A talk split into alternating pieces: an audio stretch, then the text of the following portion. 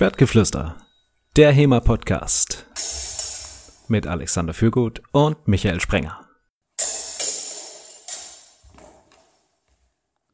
Liebe Hörer, habt ihr euch auch schon mal gefragt, gewünscht oder in euren kühnsten Träumen ausgemalt, wie es wäre, wenn ihr einfach berufliches und Freizeit verbinden könntet? Reisen, Reisen, HEMA, Reisen, quer durch die Welt, mit Leuten fechten aus fremden Kulturen, sich dem Ganzen annähern. Wäre das was? Wir haben uns heute jemand eingeladen, der lebt diesen Traum. Wir haben die Schwertnomadin zu Gast, Diana Mattes. Hallo Diana. Hallo, danke, dass ich dabei sein darf und danke für die Einladung und äh, schön, dass es so schnell und spontan geklappt hat. Spontan ist dabei wahrscheinlich groß und fett unterstrichen, kann man sagen. Denn du sitzt ja nicht zu Hause vom PC am heimischen Kamin und äh, hast hier gerade die Beine hochgelegt, sondern du bist wo gerade? Äh, gerade bin ich in Dijon auf dem Hemac. Äh, das hat auch vor 37 äh, Minuten angefangen. Äh, beziehungsweise ich bin jetzt wieder zurück ins Hotel gegangen, um von hier aus den äh, Podcast zu machen, weil dort war es einfach zu laut, zu windig, zu hektisch und WLAN gab es halt dann noch weniger. Ich muss dazu sagen, Diana steht ja schon länger auf unserer äh, Gästeliste, auf unserer Wanted-Liste, Bucket-List kann man ja auch sagen. Und aufgrund dessen, dass sie immer irgendwo ist, außer verfügbar, ähm, hat es bisher noch nicht so geklappt. Und letztes Wochenende war Diana in Dresden. Also äh, als eine Woche in Dresden, das nächste in Dijon, kann man schon mal machen. Ne? ähm, und da habe ich sie natürlich nochmal drauf angesprochen, wie sieht das aus? Wollen wir nochmal hier irgendwie versuchen, einen Termin zu finden für einen Podcast? Und jetzt ist es in der Tat ganz spontan an. Heute ist Christi Himmelfahrt. Und wir sitzen hier früh äh, 10.38 Uhr zusammen und haben uns ganz spontan eingefunden. So eine Jetzt- oder Nie-Aktion. Ähm, an dieser Stelle nochmal vielen Dank, dass es so spontan geklappt hat. Gern geschehen. Also spontan klappt eigentlich meistens besser, als wenn man irgendwie so ewig im Voraus plant. Zumindest ist es bei mir so, weil man sich denkt, wenn die Situation oder die Möglichkeit da ist, sofort, sofort wahrnehmen. Ja, das passt ja jetzt auch wunderbar, weil wenn du mhm. jetzt einfach daheim gewesen wärst, wäre das ja nicht so authentisch rübergekommen. Genau, wäre weniger witzig gewesen. Ja, äh, schon heute Morgen um 7.30 Uhr äh, losgefahren, eben zur Venue rüber, um zu gucken, wo ich mich halt am besten hinsetzen kann, wo ich mir einen Hotspot einrichten kann, ähm, wo es nicht zu viel Wind gibt. Und irgendwann habe ich es einfach aufgegeben und habe die Entscheidung getroffen, na komm, ich fahre wieder ins Hotel. Ähm, ja, Du hast ja auch in der, in der, also ne, das ist ja nur die Hälfte der Strapazen, die Diana hier auf sich genommen hat, schon in der Vorbereitungsphase ausgelotet. Ähm, äh, kann man sich noch irgendwie so einen Internetstick besorgen, zweites Handy, noch eine SIM-Karte gekauft. Äh, also das Backup vom Backup vom Backup steht hier sozusagen, falls äh, irgendwie die Verbindung im WLAN zusammenbrechen sollte, sind wir sofort wieder live. Das vielleicht noch ja. ein Hinweis an euch, liebe Hörerinnen, liebe Hörer. Ähm, wir hatten vorhin schon einen kleinen Ausfall bei Diana äh, WLAN-mäßig. Ähm, das könnte sein, dass dieser Podcast ähm, kurz mal unterbrochen wird und äh, dann wieder aufgenommen wird. Ihr merkt das dann in der Aufnahme, ähm, dass dann plötzlich einer von uns dreien wild ins Mikro flucht. Ähm, da einfach nicht wundern. Mhm. Es bleibt Ach, das, spannend. Das machst du alles mit Post-Production-Magie wieder raus. so, aber wer jetzt Diana nicht kennen sollte, was wahrscheinlich nicht so wahnsinnig viele Leute sind, weil du ja doch auch viel rumkommst. Ähm, Diana hat 2013 HEMA angefangen bei Grifon und ähm, so ungefähr bis 2017 auch da HEMA gemacht. Seit äh, 2019 hast du uns erzählt, bist du also du machst immer noch HEMA, das habe ich falsch ausgedrückt, aber mhm. seit 2019 bist du quasi vereinslos und reist durch die Gegend. Mhm. Und deine Beschäftigung mit Schwertern hat aber ja schon vorher angefangen, nämlich 2009. Was hast du denn da gemacht und wie hast du den Weg zum Schwertkampf gefunden? Also 2009 habe ich in Mannheim meine Schauspielausbildung angefangen äh, und ab dem zweiten Semester in der Ausbildung hatten wir auch Bühnenfechten, ähm, was relativ schnell zu äh, meinem besten Fach geworden ist, weil wer mag keine Schwerter? Schon als Kind wollte ich ein Schwert haben, beziehungsweise äh, in der Schauspielausbildung haben wir dann mit äh, Säbeln und Degen gefochten. Und als ich dann 2013 äh, meine Schauspielausbildung abgeschlossen habe, habe ich mir gedacht, das würde ich gerne weitermachen und habe einfach mal gegoogelt oder im Internet geschaut, äh, Schwertkampf, Fechten, Mannheim. Und dann bin ich auf die äh, Fechtschule Griffon gestoßen, äh, geleitet von äh, Christian Bott in Edingen. Dort Christian, dann auch. Christian hm? Bott werden die Hörer des Podcasts kennen, denn der war auch schon bei uns zu Gast. Ich weiß, äh, falls Christian das hört, ganz liebe Grüße. ähm, genau, und dann 2013 äh, bei Grifon angefangen. Ähm, erstmal nur mit äh, Säbel, weil ich das halt natürlich von der Schauspielausbildung kannte und irgendwann dann mal ein Schwert in die Hand genommen und äh, da war ich dann hin und weg, lieber auf den ersten Blick sozusagen. Äh, bin dann relativ schnell dann auch ähm, rausgefahren. Ich glaube 2014 war dann, habe ich dann direkt mein allererstes Turnier im April gehabt auf dem Dürer äh, in, in Nürnberg und habe da wieder erwarten, auch selber total erstaunt und überrascht, äh, den dritten Platz gemacht. Und ja, so hat es dann auch angefangen, äh, dass ich dann auch außerhalb von Grifon, also viel gefochten habe, viele Schulen besucht habe, auf Events gereist bin, ähm, halt auch schon in Dijon war, dann noch, ich glaube, das erste Mal Dijon war dann 2018 für mich. Ich war auf dem Fight Camp, äh, ich habe äh, kleinere Schulen besucht in, in Belgien und so. Ja. Wenn du sagst, dein, äh, also Bühnenfechten war dein bestes Fach, wie darf ich mir das vorstellen? Nach welchen Kriterien wird das bewertet? Ähm, man hat halt normalen Unterricht, wo man dann verschiedene äh, Systeme sozusagen lernt äh, oder beziehungsweise Muster. Ähm, also Lichtenauer, Roworth. Äh, nee, tatsächlich nicht. Also es ist natürlich viel, viel äh, vereinfacht äh, für Bühnenfechten. Ist dann ähm, erster Schlag, zweiter Schlag, dritter Schlag, vierter Schlag und dann nochmal von oben, von unten. Aber es äh, werden auch ganz viele, ähm, ich nenne es mal Akrobatikübungen äh, geübt mit einer Waffe in der Hand, eben um halt so diese spektakulären äh, gut aussehenden Rollen und äh, Würfe und, und so weiter halt inszenieren zu können. Heißt das, das heißt, auch sowas wie äh, Treppe runterfechten oder hochfechten, von irgendwelchen Sachen runterspringen oder was bedeutet genau. Akrobatik? Genau, also halt Akrobatik, äh, also erstmal das, äh, von Sachen runterspringen und hochspringen, aber auch äh, Körper, äh, Körper, Körperakrobatik mit, äh, mit dem Fechtpartner, dass man äh, dann auch äh, sich gegenseitig äh, äh, wegschubsen, wegstoßen kann, ohne dass man sich dann auch wirklich verletzt. Ähm, oder sich dann gegenseitig einen halben Meter äh, in die Luft hochwerfen kann, dass man dann auch aus dem Körper heraus äh, den anderen bewegen kann. Das klingt jetzt irgendwie komisch, ähm, aber es ist halt eben beim, beim Bühnenfechten ist es ein viel größeres Miteinander als ein Gegeneinander, eben weil man den, den äh, Fechtpartner oder den Szenenpartner nicht verletzen will natürlich. Und äh, genau für die, äh, für die Prüfungen äh, sieht das dann so aus, dass man eine Choreo erarbeitet.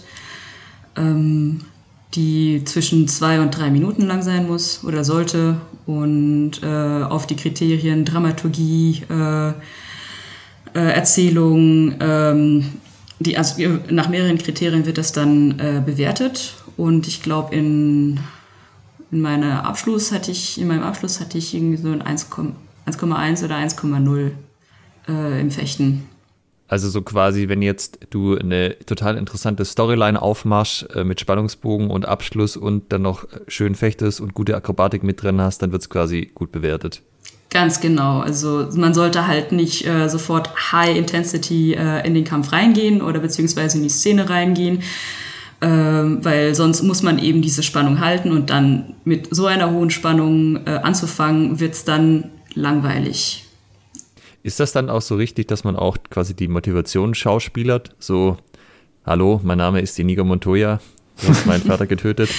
Äh, tatsächlich nicht. Äh, also Schauspiel ist ja dann auch nochmal äh, äh, ein Handwerk, das ähm, erst halt von, von innen herauskommt und wenn man halt dann verschiedene äh, Kriterien in, äh, auf der Bühne oder in der Szene dann hat, äh, dann muss man das eigentlich nicht schauspielern. Das sind dann wirklich Emotionen, die entstehen, wirklich wahre Emotionen, die da sind. Also ich kann jetzt nur von mir reden, so ist, so arbeite ich, wenn ich äh, entweder Schauspieler oder eine, eine, eine Choreo erarbeite. Ähm, dass, dass ich die, äh, die Szene oder die, ähm, die Choreografie, man hat halt ganz am Anfang den Text und den erarbeitet man dann, äh, übt den dann mit dem, mit dem Szenenpartner und dann irgendwann klickt es wirklich und die Emotion ist dann auch wirklich da. Und dann braucht man dann aber auch diese, diesen Spannungsbogen oder diesen Ablauf, damit äh, die Emotionen von alleine äh, wiederkommen. Und so ist es halt dann in der ganz normalen Szene, aber dann auch in, in der Fechtszene. Nur mit der, äh, mit der Problematik, nenne ich es mal, dass man dann auch äh, zu 100% wach sein muss, um äh, Verletzungen zu vermeiden. Also das ist interessant, wenn du sagst, dass die Emotionen echt sind, weil äh, irgendwann Ende letzten Jahres wurde hier in der Straße ein Film gedreht, da ging es um so Gaffer und ich habe halt Homeoffice gemacht, konnte den zuschauen und einer davon hat so ein genau. Einer davon hat quasi einen wütenden Typen gespielt, der sich halt aufregt, dass hier jetzt nichts weitergeht. Ähm, und das Interessante war, da ist halt so, er hat ganz viel so ähm, Gestik verwendet und hat vor sich hingeflucht. Und das hat er mhm. halt auch zwischen den Tapes gemacht. Also der ist sozusagen nicht aus dieser Rolle raus, aus dem Ganzen, mhm. sondern er hat das einfach komplett durchgezogen, bis sie dann das letzte Take fertig hatten. Mhm. Ich hatte nämlich irgendwie gedacht, das ist halt so, das heißt, go und dann fängst du an und dann danach ist alles wieder okay und dann machst du quasi wieder. Aber das hat er nicht gemacht. Er hat das quasi auf dem mhm. Level gehalten, durchgängig. Mhm. Wie gesagt, das ist ein Handwerk und jeder arbeitet anders und äh, diese, also so kann ich das auch verstehen. So ist das auch manchmal. Es ist auch äh, so, dass jeder, äh, äh jeder Tag, an dem man halt dann auf der Bühne arbeitet oder äh, für einen Film, ist dann nochmal anders. Ist, äh, man muss sich dann eben auch an dem Tag, an den Tag adaptieren, äh, wie man halt an dem Tag drauf ist, um effizient zu arbeiten. Das heißt, manchmal ist es ganz easy, einfach nur einen Klick zu haben und dann ein bisschen ja. eine Emotion drin und dann äh, ist Pause oder dann ist der Take vorbei und dann kann man wieder sich äh, man selbst sein oder äh, man muss dann auch wirklich äh, den Charakter halten oder man, man hält den Charakter. Ähm, es kommt dann wirklich auch auf das Stück an, auf die Szene. Äh, es ist wirklich immer unterschiedlich. Und wie gesagt, es ist halt auch ein Handwerk. Ja. Ähm, und dass man, dass man trainiert und dass man üben muss, um verschiedene Möglichkeiten zu haben, ähm, um dann auch äh, spontan und flexibel ähm, umzudenken, wenn man merkt, oh, diese eine äh, Methode funktioniert gerade nicht, ich probiere es mit der nächsten aus. Aber wenn du jetzt auch sagst, man muss ja die ganze Zeit wachsam sein, ich meine, Sicherheit ist ja eh das A und O beim Bühnenfechten. Ja. Ähm, ist es nicht so, dass die Emotionen, die man dann äh, spielt, also die man erzeugen möchte, die dann auch da sind, genau das Gegenteil von dem eigentlich bewirken würden, was man gerne hätte? So dieses, man steigert sich sozusagen zum Beispiel in die Wut rein, würde gerne nach vorne mhm. stürmen, aber darf es natürlich nicht, weil das ist halt genau das, was es dann unsicher macht. Ja, äh, das ist ein, ein, sehr, sehr guter Punkt. Äh, natürlich, Emotionen äh, so authentisch wie möglich äh, zu haben, aber dann natürlich kommen wir wieder auf das äh, Grundgerüst Text. Ich nenne dann, ich nenne auch in der Choreografie halt die, die, Abläufe, die man hat oder die Schläge, die man hat, nenne ich auch Text. Mhm. Und am Anfang, man lernt den Text auswendig. Das heißt so, wenn man einen normalen Text hat, dann lernt man den auswendig. Einen Ablauf, einen Choreoablauf lernt man so lange, macht den emotionslos, so lange, bis das Muskelgedächtnis den, äh, den Ablauf übernommen hat.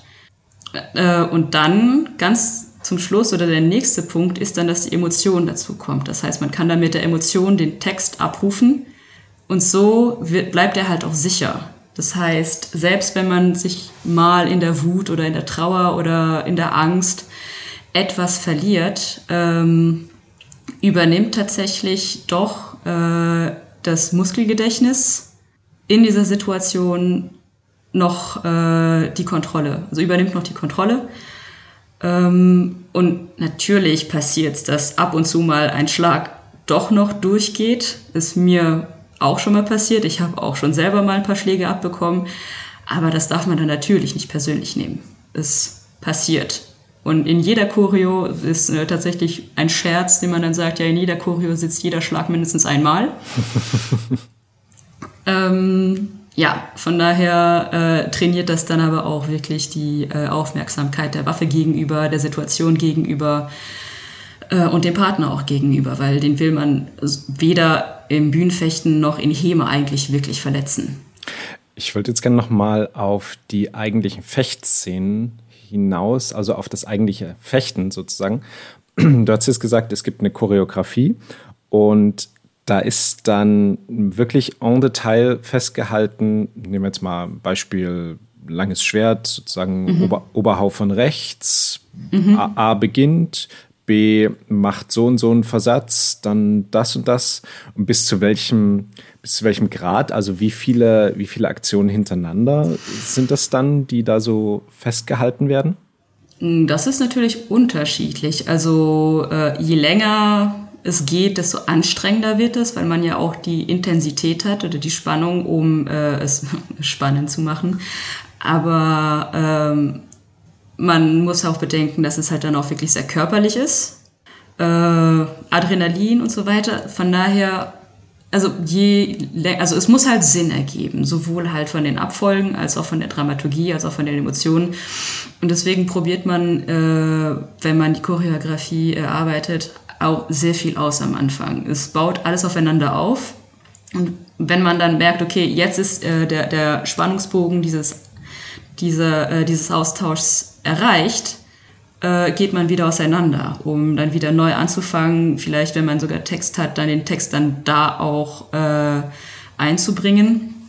Weil man kann nicht fechten und gleichzeitig dabei äh, reden, weil sonst hört man den Text nicht und das, äh, das Gefecht wird verspludert.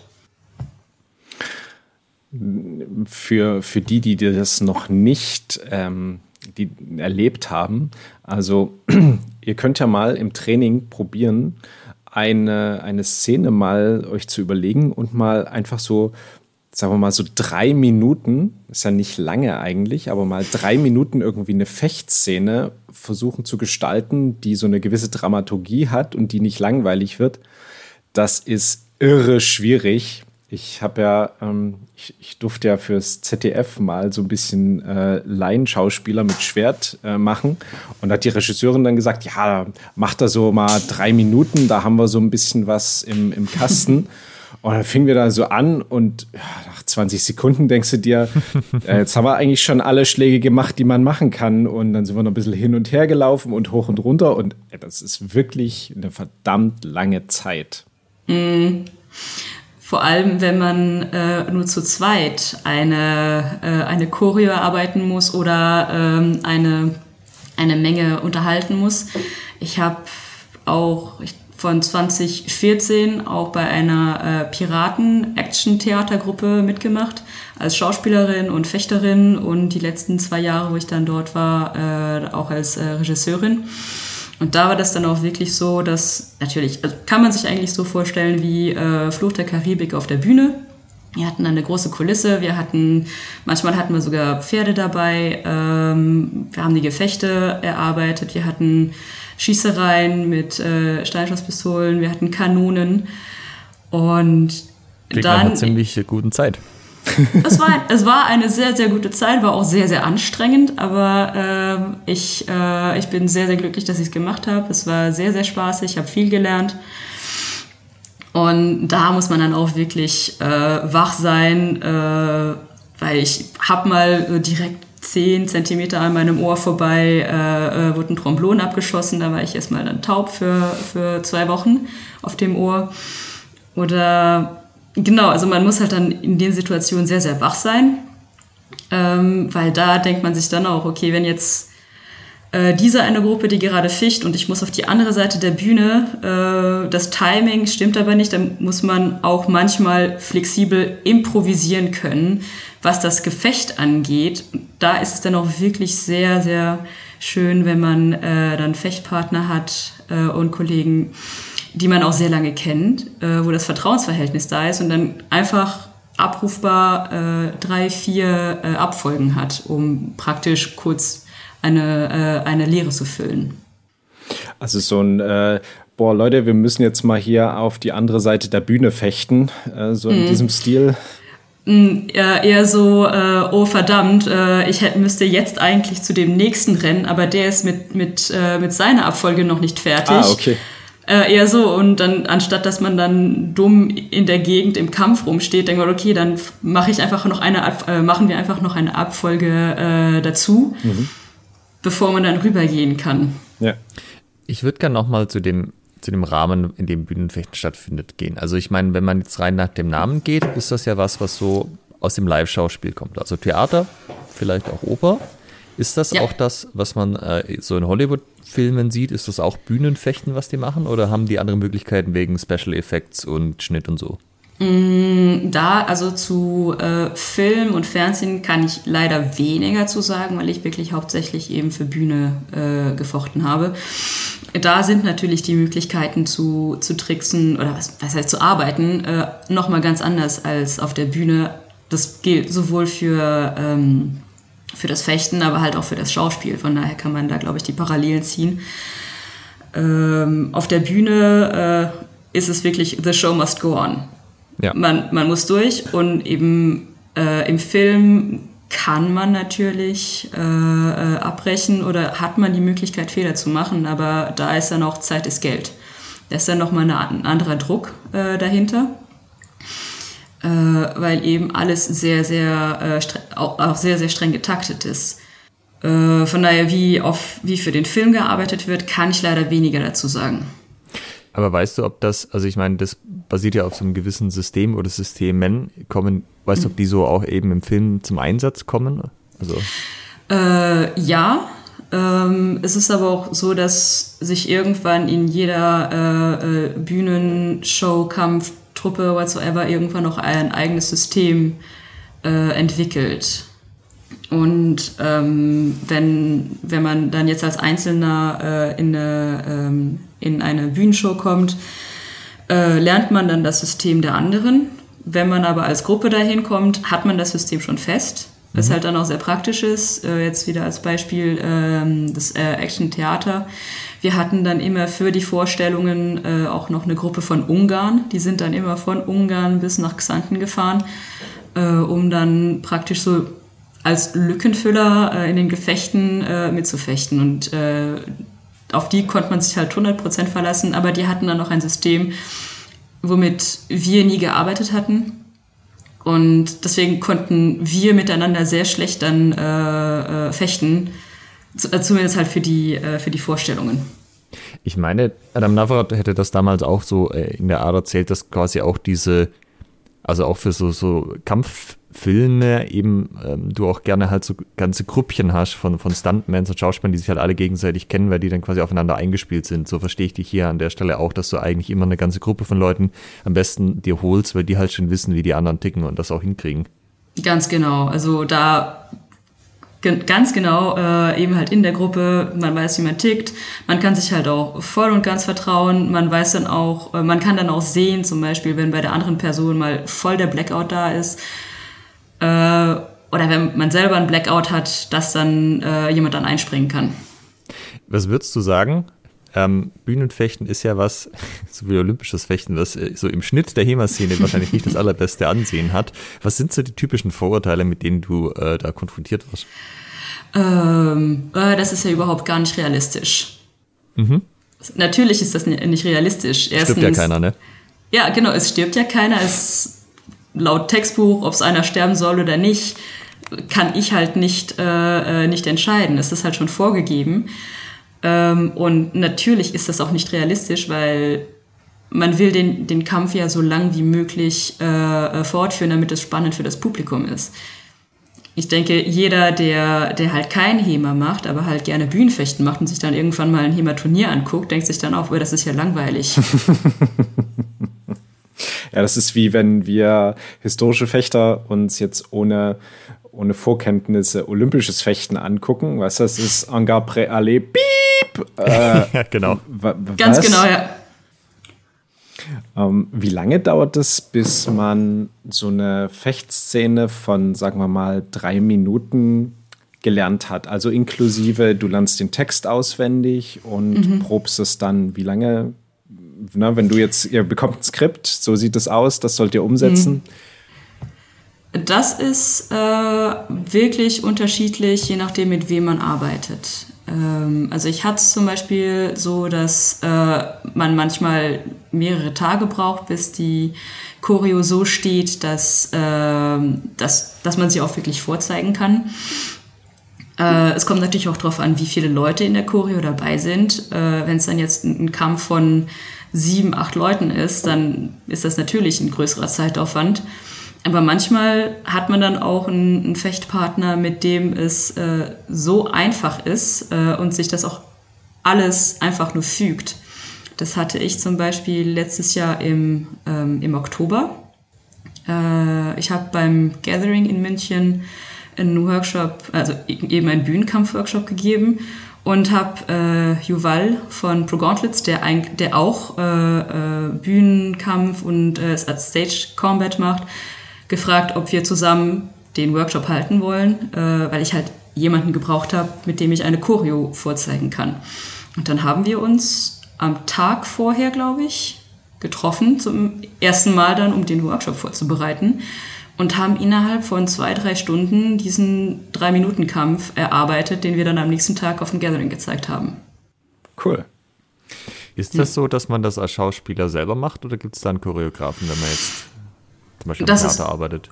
Das ist auch unterschiedlich. Also manchmal gibt es Choreografen äh, und manchmal macht man das selber. Es ist wirklich äh, immer unterschiedlich, was es natürlich jetzt mal für ein Theater ist. Äh, an einem großen Nationaltheater oder Staatstheater, wenn mal eine Choreo äh, zu sehen ist, dann kommt natürlich ein Choreograf.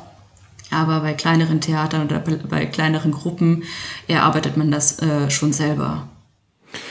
Du hast gemeint, du hast nicht so viel für den Film gemacht, aber ich kann mich erinnern, vor äh, schon jetzt ein paar Jahren mal einen Film von dir gesehen zu haben, also wo dann wirklich eine, eine Fechtszene, da fechtst du, glaube ich, mit einem Mann zusammen. Ja, ähm, das war mit meinem äh, ehemaligen Freund in Mannheim auf der Tingstätte. Da äh, ich wollte das einfach mal ausprobieren, äh, mit äh, genau Choreo erarbeiten, selber, also filmen, beziehungsweise ein, ein, auch ein Fechtkollege hat das dann gefilmt und ich habe das dann alles zusammengeschnitten. Gibt es den noch irgendwo zu sehen, zu finden? Nee, leider. Was heißt leider? Ich habe den äh, wieder aus dem Netz genommen, äh, aus äh, verschiedenen Gründen. Ah, okay. Ähm, genau, also es ist wirklich immer sehr, sehr unterschiedlich und deswegen halt immer spontan und flexibel bleiben. Ähm, zum Beispiel einmal war ich in Dänemark eben mit der Piratengruppe und äh, am Tag, wo wir dann auch was zeigen sollten, ähm, ist dann einer aus, ein, aus der Dreier-Choreo nicht gekommen, weil er dann krank war oder er konnte nicht mehr, äh, konnte nicht, ich, ich weiß es nicht mehr. Äh, und äh, dann war mein äh, jetziger Mann äh, ist mitgekommen, einfach nur um zu gucken, wie es so ist. Der ficht auch. Und dann wurde er einfach kurzerhand äh, eingespannt. Und dann haben wir äh, praktisch zehn Minuten vorher, bevor wir auftreten mussten, haben wir ihm diese Choreo in den Schädel eingekloppt.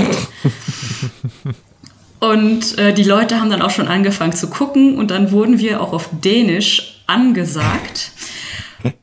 Und dann ist, ah, ihr wurdet gerade angesagt, ihr müsst jetzt was liefern und so, ah, verdammt, Christoph kennt die Choreo noch nicht, egal, wie gesagt, the show must go on. Und ich habe ihm dann während des, äh, während der Choreo dann äh, jede Abfolge nochmal zugebrüllt. Oder jetzt rechts parieren, links parieren, nach unten. Nur ganz zum Schluss, der Kampf endet mit einem Tritt zwischen die Beine.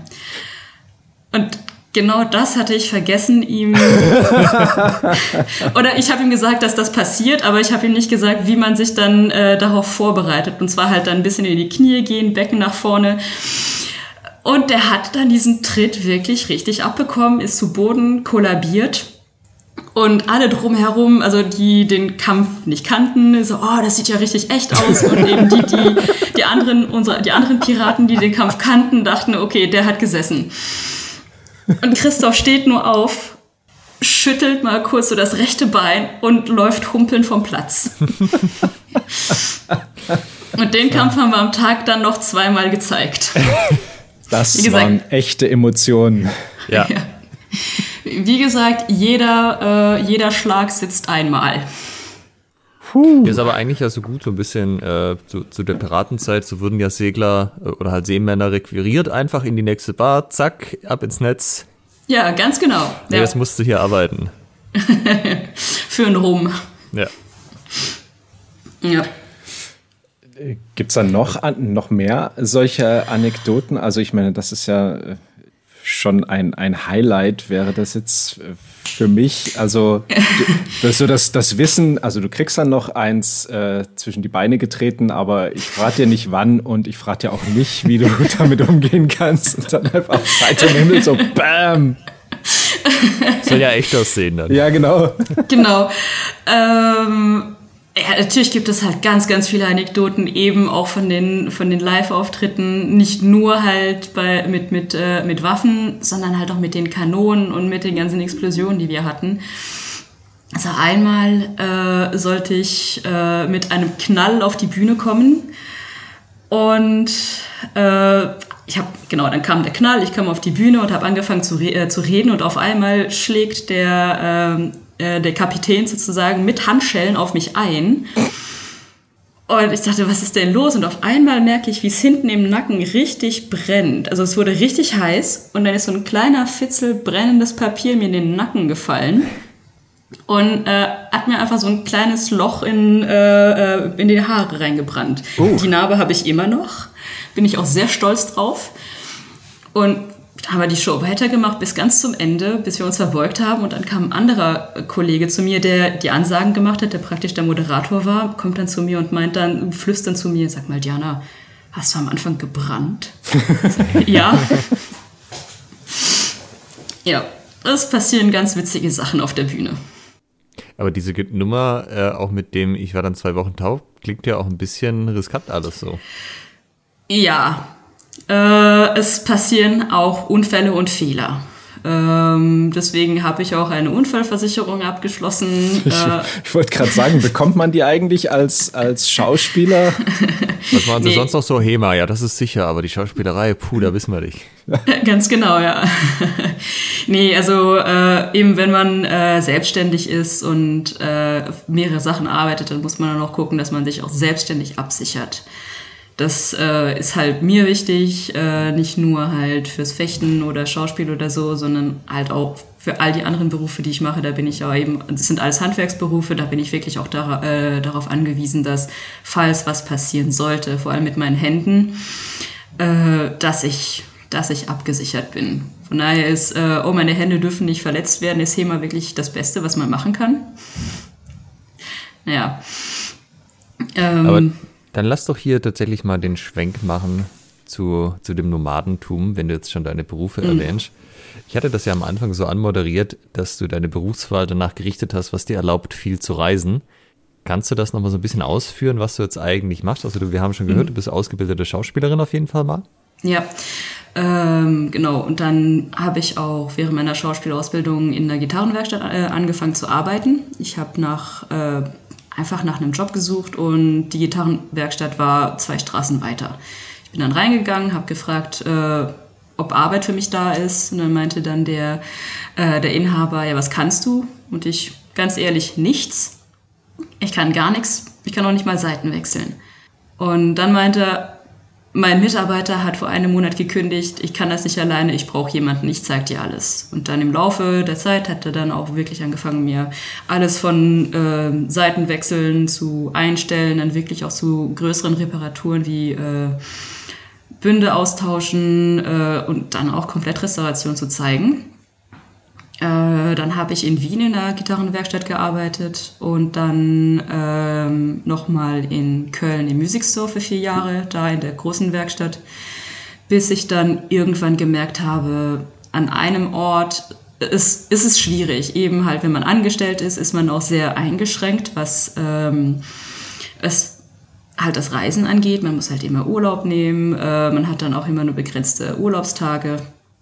Und äh, da ist dann auch wieder mehr und mehr in mir der, äh, der Wunsch äh, aufgekommen, mich selbstständig zu machen.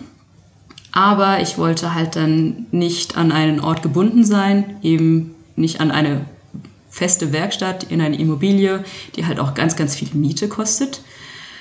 Äh, und dann irgendwann per Zufall, irgendwann abends nach ein, zwei Bier bei eBay Kleinanzeigen habe ich äh, einen alten Citroën HY äh, Transporter gesehen. Und da hat es geklickt. Und ich dachte, ja, eine mobile Gitarrenwerkstatt. Innerhalb von eigentlich einem Tag habe ich mich entschieden, das zu machen. Innerhalb von einer Woche habe ich äh, 35.000 Euro investiert, um diesen Truck zu kaufen und habe dann auch sofort meine, ähm, das heißt sofort, es war dann doch etwas länger als gedacht mit dem Gewerbe anmelden, habe mein Gewerbe angemeldet äh, und Reisegewerbe und eben in dem Gewerbe auch äh, also Gitarrentechnik, äh, Fotografie und Holzbildhauer reingenommen und äh, genau als Fechterin oder als äh, Workshop-Trainer und Schauspielerin arbeite ich dann freischaffend. Und die Tatsache, dass ich ein, äh, ein, eben ein mobiles Unternehmen habe, das keine Miete sozusagen beansprucht, gibt mir auch die Möglichkeit, mal für zwei Wochen weg zu sein, weil dann steht der Truck ganz gemütlich und sicher bei mir in Köln in Poll. Und ich bin dann irgendwo anders, wie jetzt zum Beispiel in Dijon. Und wenn ich wieder zurückkomme, äh, fragen dann schon äh, Musiker, äh, oh, wann bist du wieder da? Meine Gitarre muss repariert werden. Du, du, hast aber eine reguläre Wohnung, du wohnst jetzt nicht in diesem Truck, oder? Ja. Nee, nee, ich, ich habe eine reguläre Wohnung in Köln, eine kleine Einzimmerwohnung. Äh, mein Mann wohnt auch in Köln, im Haus direkt nebendran. Das heißt, er kann auch immer nach dem Truck gucken, wenn ich nicht da bin. Ähm, genau, also es gibt sozusagen einen Heimathafen falls ihr, liebe Hörerinnen und Hörer, euch das mal ansehen wollt. Die Diana hat damit einen Instagram-Auftritt, The Guitar Tech Truck. Wir verlinken das auch in den Show Notes. Um, da ist sozusagen, wenn ich hier so durchscrolle durch die Galerie von dem Zeitpunkt, wo du den Truck da ausbaust oder umbaust, mhm. reparierst und dann über so verschiedene Stationen ähm, und auch deine, deine Arbeit im, im Truck ist da sehr schön zu sehen. Und man sieht mal dieses Fahrzeug, was da so ein bisschen an, ich, es hat schon sowas von einem Gefangenentransporter, wenn ich mir das so angucke. Ja, Man kann aber, ja, das, ähm, sorry, ich habe dich unterbrochen. Ja, wir hatten uns ja am Wochenende auch über das Gefährt unterhalten. Ich hatte dich ja gefragt, bist du jetzt mit dem Truck hier nach Dresden gekommen? Und du meintest so ähm, sinngemäß, nein, das äh, wäre ähm, sozusagen ein fataler Fall von Umweltverschmutzung gewesen. Ähm, ja. Und ähm, du hättest auch deutlich längere Reisezeit einplanen müssen. Ähm, Erzähl doch mal so ein bisschen was über dieses Fahrzeug. Also warum eigentlich, warum hast du dich dann dafür entschieden? Ich meine, du hättest ja jetzt sagen können, okay, ein Truck, aber ich nehme dann doch irgendwie was Vernünftiges. Mhm. Ähm, und das ist was Vernünftiges. Was, was Neueres, sagen wir es so. Mhm. Ähm, äh, warum dieses charmante Vehikel und wie alt ist es eigentlich? Ähm, also erstmal das Alter äh, aus den 70er Jahren. Ende 70er, ich glaube, die deutsche Erstzulassung war 81. Ähm, und ich habe den, wie gesagt, ich habe den bei eBay Kleinanzeigen gesehen. Der war in einem total desolaten Zustand äh, und wurde von einer äh, Oldtimer Werkstatt angeboten, die in Solingen sitzt. Ähm, und ich habe mich halt wirklich da auch sofort in dieses äh, Gefährt verliebt ähm, habe dann die Oldtimer Werkstatt dann angesprochen bzw. angeschrieben. Äh, die haben sich dann sofort gemeldet und äh, der Inhaber hat dann gefragt, äh, ja, was willst du denn daraus machen? Willst du irgendwie Crepe laden oder irgendeinen Foodtruck? Und ich meinte, nein, eine mobile Gitarrenwerkstatt. Und dann kam nur, geil. ähm, genau, ich habe mich dann auch, äh, ich habe mir dann auch Gedanken gemacht, so, warum jetzt ein ein Oldtimer, warum sollte ich mir vielleicht mit dem Geld nicht doch lieber einen modernen Sprinter holen, mit dem ich äh, natürlich mehr, äh, mehr Kilometer abfahren kann, bin ich halt, kann ich weitere Strecken fahren, kann mehr äh, Kundschaft äh, erreichen. Äh, dann aber erstmal äh, die, die finanzielle Situation. Ich würde genauso viel für einen neuen Sprinter bezahlen, wie, für, äh, wie ich dann jetzt letztendlich für den, für den Truck bezahlt habe. Allerdings verliert der neue Sprinter sofort die Hälfte an Wert, sobald er den Asphalt berührt. Der Oldtimer nicht. Das heißt, es ist halt auch schon so mal ein Investment. Äh, das Geld ist zwar in dieses Auto reingeflossen, aber wenn ich mich äh, dazu entscheide, den wieder zu verkaufen, kriege ich das halt auch wieder zu, zurück, sozusagen. Dann ähm, die, ähm, die äh, Situation mit äh, Kfz-Versicherung und Kfz-Steuer ist bei einem Oldtimer ein bisschen niedriger. Das heißt, ein bisschen wirklich äh, um, um einiges niedriger. Und dann natürlich, was das Wichtigste ist, äh, der Wiedererkennungswert. Mhm. Jeder sieht erstmal den, äh, äh, dieses Auto, der wirklich sehr, sehr gut restauriert wurde von, hier mal ein bisschen Werbung, Boho Motors aus Solingen äh, ist halt ein Eyecatcher, dann kommt man hin und wie oft man mich dann auch gefragt hat, äh, kann ich einen Kaffee haben? Ich sagte, ja, Kaffee verkaufe ich nicht, aber ich repariere Gitarren. ähm, genau, das waren halt so die verschiedenen äh, Ideen, Gedanken, äh, die ich dann da hatte, als ich äh, mich dazu entschieden habe, diesen alten Truck zu kaufen.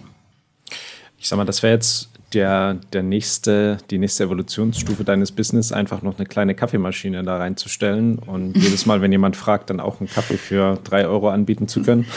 Äh, tatsächlich nicht verkaufen, weil da müsste ich äh, da auch wieder gewerbemäßig das alles anmelden. Da ah, habe ich keine Lust verstehe. zu. Ja, ja. Aber äh, ich äh, äh, hole mir jetzt tatsächlich demnächst so äh, diese drei Liter oder fünf Liter Kaffee, äh, Kaffeethermos-Dinger, wo man den Kaffee einfach ja, rauspumpen kann. Pumpspeicher kann, ja. Genau, Pumpspeicher kann. Was für ein schönes deutsches Wort. Äh, und das dann praktisch gegen irgendeine Spende äh, oder von mir aus auch umsonst, ist mir egal, einfach rausgeben äh, an eben die Kundschaft, die ihre Gitarre gerade zum Einstellen hat. Weil das ist auch der, der Catch an, meiner, an meinem Unternehmen. ich biete tatsächlich Sofortreparaturen an. Oder wenn es halt etwas größere Reparaturen sind, äh, ein bis zwei Tage maximal Wartezeit. Das heißt Neubundierung oder zum Teil sogar Komplettrestauration. Die eine Mandoline, die man bei mir äh, auf der äh, Instagram-Seite sieht, äh, war eine Komplettrestauration und die habe ich in anderthalb Tagen gemacht. Und dieser Service ist vor allem für ähm, Profimusiker sehr, sehr attraktiv, die halt dann eben während einer Tour mal einen Tag off haben und sagen können, Diana, meine Gitarre spinnt, mach das mal bitte. Und ich habe das jetzt verstanden, diese zusammen äh, oder diese Vereinbarkeit mit HEMA kommt daher, dass du halt einfach mal sagen kannst, du lässt es jetzt mal ein paar Tage ruhen oder eine Woche und gehst weg. Aber du machst es jetzt nicht so, dass du mit deinem mobilen Business zum Beispiel nach Frankreich fährst und sagst, hey Leute, ich bin jetzt vor Ort, jetzt kann man auch bei mir in Dijon diese Woche, dieses Wochenende Zeugs machen lassen. Nee, nee, also äh, die Kombination, wie ich es äh, sagte, ist halt dann eher, dass man das nebeneinander oder nebenher oder äh, abwechselnd dann äh, miteinander kombinieren kann. Das heißt, wenn ich dann irgendwo auf einem Event bin, dann bin ich wirklich hauptsächlich für Fechten da. Oder, nee, nicht hauptsächlich, ich bin wirklich nur für Fechten da. Oder für Podcasts. Oder für Podcasts, ganz genau. Ja, deshalb nach die Jogger gereist. Das war einfach die einfachste Art. Ja, man muss es ja spannend halten. Ich kann das auch ähm, sehr gut nachvollziehen. Also ich bin kein Profimusiker, aber habe äh, sehr viele Jahre Musik gemacht, auch in, in Bands gespielt und ähm, allerlei Equipment äh, rumstehen. Und diese Zeit, die man dann warten muss, wenn man mal seine Ausrüstung irgendwo abgegeben hat, bis man die wieder hat, das sind schon quälend lange Tage, manchmal Wochen, weil halt mhm. die Werkstatt dann sagt, ja, pff, also erstmal überhaupt einen Termin zu kriegen, dass man das abgeben darf. Manchmal ist es so, ähm, ja, bring's halt dann in zwei Wochen vorbei und dann kriegst du es irgendwie auch erst zwei Wochen später wieder. Mhm. Also das ist ein, ein absoluter Luxus, da hinzugehen, zu sagen, kannst du das mal schnell machen und äh, bei Kleinigkeiten irgendwie nach einem halben Tag kann man das wieder abholen. Also das ist ähm, für mich sehr, sehr gut nachvollziehbar, was das für ein großartiger Service ist. Mhm. Ja, und Word Mouth, das äh, spricht sich halt auch äh, langsam rum. Entweder, wie gesagt, stehe ich vor, äh, also in Polen, dann können für größere Reparaturen dann die Musiker zu mir kommen. Aber die Idee oder der, der erste Gedanke, den ich damals hatte, war, dass ich dann vor Proberäumen stehe oder auf äh, Festivals, äh, zu Studios fahre, äh, dass dann der Service auch direkt vor Ort ist. Und Köln ist dafür wirklich die perfekte Stadt. Und das hat schon geklappt oder das kommt noch? Mit diesem Zündstudios fahren und Festivals? Äh, das, das, das, das äh, hat schon geklappt. Also ich stehe regelmäßig in äh, Köln, Mülheim vorm Art Olive zum Beispiel. Ähm, diesen Sommer bin ich wieder bei mehreren Festivals, unter anderem äh, ein Bluegrass Festival, äh, das ähm, Green Parrot. Und letztes Jahr waren, da waren tatsächlich in Anführungsstrichen nur 400 Gäste pro Tag ungefähr da. Aber eben die Szene ist äh, so herzlich und halt auch so überschwemmt mit guten Musikern, dass das eins der besten Wochenenden meines Lebens war, äh, um da halt auch mit dem Truck da zu stehen. Bis was ist so der Radius, den du von Köln aus ansteuerst mit dem Fahrzeug? Also mit dem Fahrzeug, man das höchste der Gefühle, mit dem man fahren kann, sind halt 80 km/h. Äh, und der Radius sind dann, würde ich mal sagen, 100 bis 150 Kilometer, die ich dann damit fahre, weil äh, danach stinkt man schon ziemlich arg nach Diesel. äh, und das, das Wummern und das Vibrieren, ja, davon kriegt man dann auch ein bisschen Kopfschmerzen mit der Zeit. Und jetzt, wenn sich das ein bisschen mehr rumgesprochen hat, wenn das auch ein bisschen äh, populärer wird, ähm, ich habe auch schon ein paar Anfragen für Festivals tatsächlich auch hier in Frankreich gehabt und in England. Ähm, gucke ich und organisiere ich dann, dass dann der Truck dann auch dahin transportiert wird. Ah, okay. Ah, ja. Also Truck auf die, auf die Bahn oder auf dem, auf dem LKW irgendwie draufgepackt und dann. Unten an Hubschrauber ran. Ja. genau, ganz genau. Jetzt bist du ja ähm, seit 2019 ohne Stammverein und reist quasi hin und her. Ähm, also beim Reisen an sich, so, so Freizeitreisen, einfach neue Orte sehen, verstehe ich das total. Aber warum, ähm, warum hast du dich nicht oder warum äh, bist du nicht wieder irgendwie bei einem Verein ansässig geworden? Ich weiß es ehrlich gesagt nicht. Also erstmal, manchmal war halt das HEMA-Drama ein bisschen zu viel. Aber das gibt es halt. oder spezifisch? In, nö, nee, insgesamt. Das gibt es halt wirklich überall. Und, okay. ähm, und die, als ich gemerkt habe, wenn man rumreist, erstmal lernt man viel mehr, als wenn man, wenn man nur im, äh, äh, im eigenen Verein bleibt. Oder man lernt auch neue äh, Interpretationen von manchen Techniken, mit denen man vielleicht mal äh, Probleme hatte oder Probleme hat und eine neue Sichtweise auf eine, äh, auf eine Technik ist so hilfreich. Äh, zum Beispiel, ich hatte immer Probleme mit dem Schielhau. Immer. Bis ich dann mal auf dem Fightcamp äh, einen Workshop von T mitgemacht habe, der äh, den Schielhau in drei verschiedene äh, ähm, Abschnitte sozusagen unterteilt hat. Und auf einmal hat das für mich Sinn ergeben. Und dann hat er auch funktioniert. Und äh, so, indem man dann auch mit anderen Trainingssituationen oder Trainingsarten konfrontiert wird, kann man dann auch sehen, wie andere Leute arbeiten. Das finde ich halt auch wirklich sehr interessant. Vor allem halt dann auch den Respekt, den man gegenüber äh, einer Kampfkunst hat, weil halt gegen deutsches Langschwert und so weiter. Ich finde das so interessant, wie, ähm, wie das mittlerweile so international geworden ist und dass, dass Leute in Singapur oder in Mexiko das total abfeiern und das lieben. Und dann als deutschsprachige äh, äh, HEMA-Fechterin äh, sehe ich das auch, vielleicht nicht als Pflicht, aber ähm, will ich da halt dementsprechend auch helfen, ähm, die Sprachbarriere zu überwinden und dann die Technik halt auch nochmal richtig oder halt besser kennenzulernen als mit äh, deutsch-englischen Übersetzungen. Und so lernt man halt nicht nur äh, verschiedene Schulen kennen, sondern es ist halt auch wirklich eine sehr kostengünstige Art und Weise, äh, die Welt zu bereisen, weil man dann bei je, die HEMA-Community ist so herzlich, man kommt bei jedem unter und man kriegt dann auch, egal wo man ist, dann die speziellen Orte gezeigt, die halt nicht touristisch sind. Hier ist Turnhallen. folgendes Geschichtliches passiert. Ja, oder Turnhallen, genau. Genau, oder Turnhallen. ja, ähm, diese Reiselust bei dir oder dass du auch gar nicht so sehr an einem Ort sein möchtest, kommt das oder hat das was damit zu tun, dass du nicht in Deutschland aufgewachsen bist? Äh, ich glaube, das kann man sehr stark annehmen, dass es äh, davon kommt. Ähm, ich bin zwar in Deutschland geboren, bin aber in Afrika groß geworden, war 15 Jahre lang in Afrika, in Rwanda, in Marokko und in Benin. Und diese Wanderlust ist halt auch nicht nur bei mir, sondern halt auch bei meiner Schwester, die äh, lebt zurzeit in Mauretanien.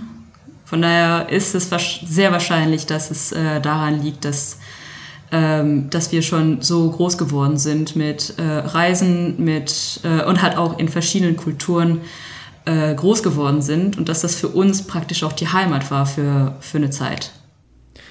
Ich nehme an, diese Umzüge kamen von deinen Eltern oder hast du selber gesagt, ja. ich möchte hier Afrika einmal quer durch? Nee, nee, das äh, kam schon von meinen Eltern. Meine Mutter hat äh, in, äh, als, also Arbeit, äh, als Landwirtschaftsentwickler, äh, in der Landwirtschaftsentwicklung gearbeitet, mein Vater auch, meine Schwester jetzt auch. Äh, und dann eben zu verschiedenen Projekten in die verschiedenen Länder gereist. Also wenn du sagst Entwicklung, so im Sinne von auch Entwicklungshilfe dann? Äh, ist eine Art der Entwicklungshilfe. Ich will mich da jetzt auch, nicht, äh, weil ich davon keine Ahnung habe, da will ich jetzt auch nichts Falsches sagen. Die arbeiten bei der äh, Gesellschaft für internationale Zusammenarbeit, mhm. wo Projekte ähm, organisiert werden, um äh, wirtschaftlich und lukrativer Landwirtschaft zu betreiben vor Ort. Das halt dann die, äh, die äh, inländischen Bauern eben auch dann davon leben können. Ja. Weißt du, ob es in Afrika eine HEMA-Szene gibt in irgendeinem von den Ländern? Ja, das ist dann aber eine, äh, also erstmal in, in äh, Südafrika gibt es eine HEMA-Gruppe, aber im Rest von Afrika gibt es dann eher die Historical African äh, Martial Arts, die sich dann auch wirklich mit den afrikanischen äh, Kampfkünsten auseinandersetzen, was ich auch sehr, sehr interessant finde. Das heißt, äh, da ist auch die nächste Reise mal fällig und auch geplant. Ähm, sozusagen wieder back to the roots. Und die hat auch wirklich so unterschiedliche und auch sehr ähnlich, aber auch unähnliche Waffen haben als wir. Gibt es dann äh, dafür auch eine, eine Quellenlage? Also gibt es da auch Fechtbücher auf dem afrikanischen Kontinent? Äh, da ist es eher, äh, glaube ich, auch weitergegeben mit der Zeit. Okay, das, also so mündliche Überlieferung. Das, ja, und äh, das Archiv ist natürlich nicht so, äh, nicht so wunderschön groß wie bei uns. Hm, okay. Ich würde ja denken, wenn es was gibt, wenn die Leute erstmal anfangen, sich damit zu beschäftigen, finden sie dann schon was. Das kann sein. Aber wie gesagt, damit habe ich mich auch nicht so sehr beschäftigt, dass ich dazu was äh, sagen kann. Du hast, äh, du hast ja auch gemeint, so, ähm, dein erster internationaler Workshop war direkt 2020 in Vancouver. Wie ist der denn zustande gekommen? Was hast du da gemacht? Ähm, der ist zustande gekommen, eine, eine Freundin von mir, äh, sehr gute Freundin von mir, die in, ähm, ich habe sie in, äh, auf dem Fight Camp in England kennengelernt vor vielen Jahren, ich glaube das war 2016 oder so. Und ähm, da kennengelernt und dann immer einen regen Kontakt gehabt. Und ich glaube, wir haben uns, als sie mich dann gefragt hat, ob ich dazu Interesse habe, nur noch einmal wirklich live gesehen. Sonst nur über äh, Facebook, WhatsApp, äh, Messenger Kontakt gehabt. Und sie hat dann zwischenzeitlich in Kalifornien gelebt, wegen Arbeit. Und meinte dann, äh, ja, hier in Kanada äh, organisiert Devin Borman von Academy Duello ein, äh, ein, Event. Äh, ich habe dich mal empfohlen, wir hätten dich gerne dabei. Und dann dachte ich, Okay, sehr gerne. Das Thema zu dem äh, Event war äh, East meets West, das heißt äh, Eastern Martial Arts and Western Martial Arts. Es gab dann HEMA, aber auch ähm, Kampfkünste aus Asien, also aus den Philippinen. Und eine Gruppe, die mich sehr, sehr beeindruckt hatte, waren äh, Sikh, die Sikh Gatka angeboten haben. Also S-I-K-H Sikh. Genau, die Leute mit den Turbanen so. Äh, genau, ja.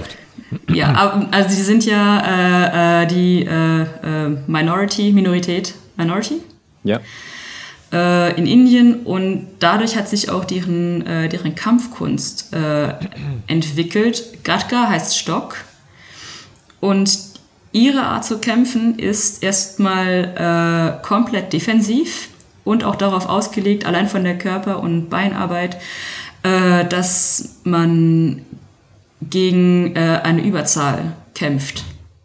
Und äh, da einfach mal eine komplett andere äh, Sichtweise auf eine Kampfkunst zu haben und dann auch zu sehen, wie stark die Religion oder beziehungsweise die Spiritualität auch in die Kampfkunst äh, einfließt, war für mich ähm, tatsächlich sehr prägend, weil ich erst da wirklich angefangen habe, wieder äh, fechterisch zu mir zu finden und da auch wirklich herauszufinden, wie ich eigentlich fechten möchte. Und der, ähm, äh, das Größte für mich war dann auch, als sie mich eingeladen haben, äh, zu, ähm, zum Kampftraining mitzukommen in einem ihrer Tempel. Oh, wow. Äh, Nach ja. Indien. Nee, nee, nee. Also die in, in Vancouver ist schon eine, ist eine okay. sehr große Sikh-Community und die haben ah, okay. da fünf Tempel. Okay. Und die haben mich dann auch äh, abgeholt. Wir sind dann da angekommen und ich habe nicht damit gerechnet, das war ein riesiger Tempel. Wie man sich es eigentlich vorstellt, wenn man sagt, okay, ich gehe jetzt in einen Tempel. Ja. und ähm, dann waren wir erstmal beim Gebet. Äh, ich habe dann vom Guru eine, eine, Handvoll Reis bekommen und dann ging es zum, zum Training. Und erstmal wurden alle Waffen äh, auf ein Podest, auf ein, äh, auf ein Stück Stoff gelegt. Die Waffen berühren nicht den Boden, weil das ist respektlos. Und jeder Einzelne hat dann erstmal, bevor das Training überhaupt anfing, ähm, die Waffen begrüßt, auf seine Weise. Und dann ging's los. Und dann wurde, wurde ich gefragt, ja, äh, welche Waffe willst du denn lernen? Was, worauf hast du Lust? Und ich so wie ein Kind im, äh, im, im Süßigkeitenladen, ja, das und das will ich ausprobieren und äh, zeigen, äh, zeigen Sie mir, wie das geht, wie das geht. Und das Training ging ungefähr zwei Stunden. Und irgendwann nach anderthalb Stunden oder so ging äh, die eine Tür auf, also ging eine Tür auf und auf einmal gingen alle auf den Boden äh, und haben so äh, die Stirn auf den Boden, also praktisch in der Hocke, halt in so einer Gebetshaltung. Ich habe das einfach nachgemacht. Und dann haben sie äh, ihr Gebetsbuch äh, zur Nacht äh, äh, sozusagen zu Schlaf gebettet. Das ist ein Ritual, das jeden Tag bzw. jeden Abend gemacht wird. Und ich war so fasziniert von der, ähm, von, von der Art und Weise, wie die das alles zelebrieren und mit welchem Respekt und mit welcher äh, Spiritualität die an äh, den Kampf, an die Kampfkunst herangehen. Und mit zwei bin ich äh, auch noch immer sehr stark befreundet, beziehungsweise die haben mich auch äh, offiziell als Schwester anerkannt und haben mich dann auch, der eine hat jetzt im, im Januar geheiratet, hat mich dann auch nach Punjab eingeladen zur Hochzeit, aber das konnte ich dann leider nicht machen. Also das wäre ja sicherlich auch ein Erlebnis gewesen. Oh Gott, ja, er hat mir Bilder geschickt, das wäre toll. Ja, und die feiern natürlich für eine Woche. Aber wenn du sagst, also dass den Waffen auch mit so viel Respekt begegnet würde, wir reden schon von stumpfen Waffen vom, zum Training? Äh, sowohl als auch. Also die haben Trainingswaffen, aber die haben auch scharfe Waffen. Und äh, ich lege es wirklich jedem ans Herz. Mal, es gibt ganz, ganz viele Videos über Sikh Gatka. Sich das einfach mal anzugucken, mit welcher Intensität die da aufeinander losgehen, aber auch mit welcher Kontrolle und mit welchem Respekt die mit, äh, da miteinander umgehen. Wie schreibt man äh, Gatka? Äh, G-A-T-K. Okay. Gat, Gatka. Weil, also, gerade was so diesen Respekt der Waffen angeht, habe ich auch schon äh, aus diversen japanischen äh, Schwertkampfkünsten gehört. So, da werden die auch schön sauberlich äh, aufgereiht, also teilweise auf dem Boden, aber du darfst halt nicht hm. drüber steigen oder so. Und dann Ganz guckst genau, du auf dem genau, nächsten HEMA-Event, dass du diese Schwertstapel irgendwo am Rand hast, wo die Leute halt drüber fallen jedes Mal. Das ist schon äh, ein anderer Umgang mit dem Ganzen am Ende auch. Mm, ja, ja, ganz genau. Und seit, äh, seit ich das halt dann mitbekommen habe in, in Vancouver, bin ich da auch viel, äh, viel aufmerksamer geworden dem gegenüber, wie du halt auch sagst, ihr äh, rostige Stapelschwerter irgendwo in der Ecke und äh, ja. man tritt halt einfach dagegen. Ähm, und es gibt aber halt auch Schulen, die eben genau das ähm, nicht machen und das dann auch in, äh, in ihren, ich nenne es auch mal Rituale, ihren Schülern weitergeben. Als Beispiel also Ars Ensis, die äh, große Schule aus, äh, aus Ungarn. Da war ich letztes Jahr äh, bei deren Trainingscamp, um einen Workshop zu geben. Und äh, vor, jeder, vor jedem Training muss jeder Schüler seine Waffen von einem der Trainer checken lassen, ob da irgendwie Scharten dabei sind, ob irgendwo was rattert. Also wirklich checken lassen, ob ähm, ob die Waffe auch safe ist. Das klingt jetzt äh, widersprüchlich, aber ob, ob das Trainingsgerät auch ähm, sicher ist zum Benutzen. Und das gilt nicht nur für, ähm, für Stahlschwerter, also für Stahlwaffen, sondern auch für die Waster und auch die Pompfen. Ja, äh, Pompfen, also hier die äh, Pöppel vorne dran oder was? Nee, nee, also diese, diese Schaumstoffwaffen. Ah, okay.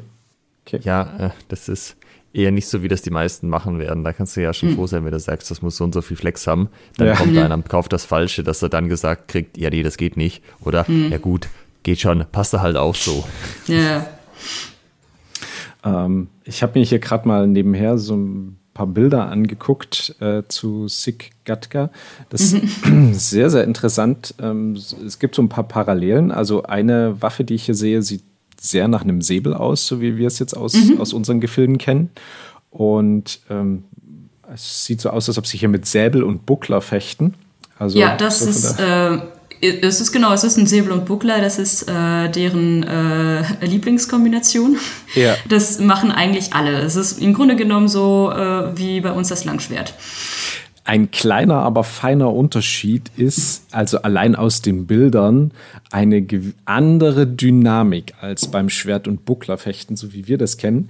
Denn mhm. die überwiegenden Bilder, die ich hier sehe, da befinden sich die Herren, also ich sehe hier meistens Herren, ähm, nicht am Boden, sondern springen. springen. Also die sind hier wirklich in der Luft und ähm, springen aufeinander zu und das ist, mhm. also da ist viel mehr Action alleine vom Zusehen dahinter, als bei so einem äh, Schwert so, und Buckler. Ja. Schwert und Buckler. Also äh, 1,33 versus Sigatka wäre jetzt ja. auch mal eine, eine, sehr interessante Kombination. Stimmt. Das sind, ähm, sind das ja. Tours, mit denen die fechten, also diese indische Säbelform? Äh, bitte? Äh, die, diese indische Säbelform, äh, sind das Tuas, mit denen die fechten? Oder Tulvas? Ich weiß nicht genau, wie das auf Deutsch ausspricht. Das, das weiß ich nicht mehr, leider, weil ich habe mich äh, in eine ganz andere Waffe verliebt. Und zwar den Chakal. Das ist ein großes Netz, womit man äh, Pfeile abwehrt. Ein Netz, womit man Pfeile abwehrt? Ja, also das sieht, das sieht wirklich aus wie entweder wie so ein überdimensionierter äh, äh, Traumfänger oder ja. Äh, Fischernetz. Ja, ich sehe es ja auf einem Bild, ja. Ja, und das dreht man praktisch und dann ähm, fächert sich das so auf wie ein riesiges Schild und fängt halt durch die Rotation äh, Pfeile ab. Und ähm, das hatte ich äh, gesehen, als die ähm, in Vancouver auf dem Event eine Demonstration gegeben haben. Und als ich dann beim Training äh, mitmachen durfte, haben sie mich gefragt, ja, äh, ganz zum Schluss, welche Waffe würdest du denn jetzt noch gerne machen? Und ich habe dann gesagt, ja, das würde ich gerne ausprobieren. Und das hat so Spaß gemacht und es war so ein unfassbares Gefühl. Ich kann es eigentlich kaum beschreiben. Also jeder muss, ich hätte es eigentlich in Dresden auspacken können, weil es ist so ein, ein, ein beeindruckendes, eine beeindruckende Waffe, weil die wirklich 100% defensiv ist. Man kann damit nicht angreifen, man schützt sich damit nur komplett. Und äh, dann habe ich gefragt, ähm, oh, wo kriege ich denn so eine her? Und dann meinten die, ja, wir verkaufen die hier im Tempel. Ich so, perfekt. Und dann ganz zum Schluss des Trainings kamen dann die, äh, äh, die Tempelältesten rein und haben mir äh, ein, so eine Art äh, Zeremonienbuckel überreicht, als Dankeschön, dass ich beim Training mitgemacht habe und dass ich ähm, der Kampfkunst mit so viel Respekt gegenübergetreten bin und haben gesagt, seit der Tempel existiert, bin ich die erste Nicht-Sick, die beim Training mitgemacht hat. Huh. Und ja. dann haben sie mir noch äh, ein Chakar geschenkt. Oh, wow. äh, mit, den, mit den Worten, äh, wenn jemand Talent für eine Waffe hat, darf er nichts dafür bezahlen. das, ist, also das ist auch eine Tradition, wo man sich abschauen kann, finde ich. Ja, und äh, jetzt, wo ich das erzähle, ich kriege jetzt immer noch äh, komplette Gänsehaut, ich zitter und das, das war so ein, ein, ein, ein unfassbarer Moment. Ähm, ja, und dann war ich aber dann alleine in Vancouver. Als ich dann weg war vom Training und dann wieder in der Innenstadt in meinem Hotel, dann war ich ganz alleine in Vancouver und wusste nicht, oh scheiße, mit, mit wem soll ich das denn jetzt teilen gerade? Ich war so gehypt.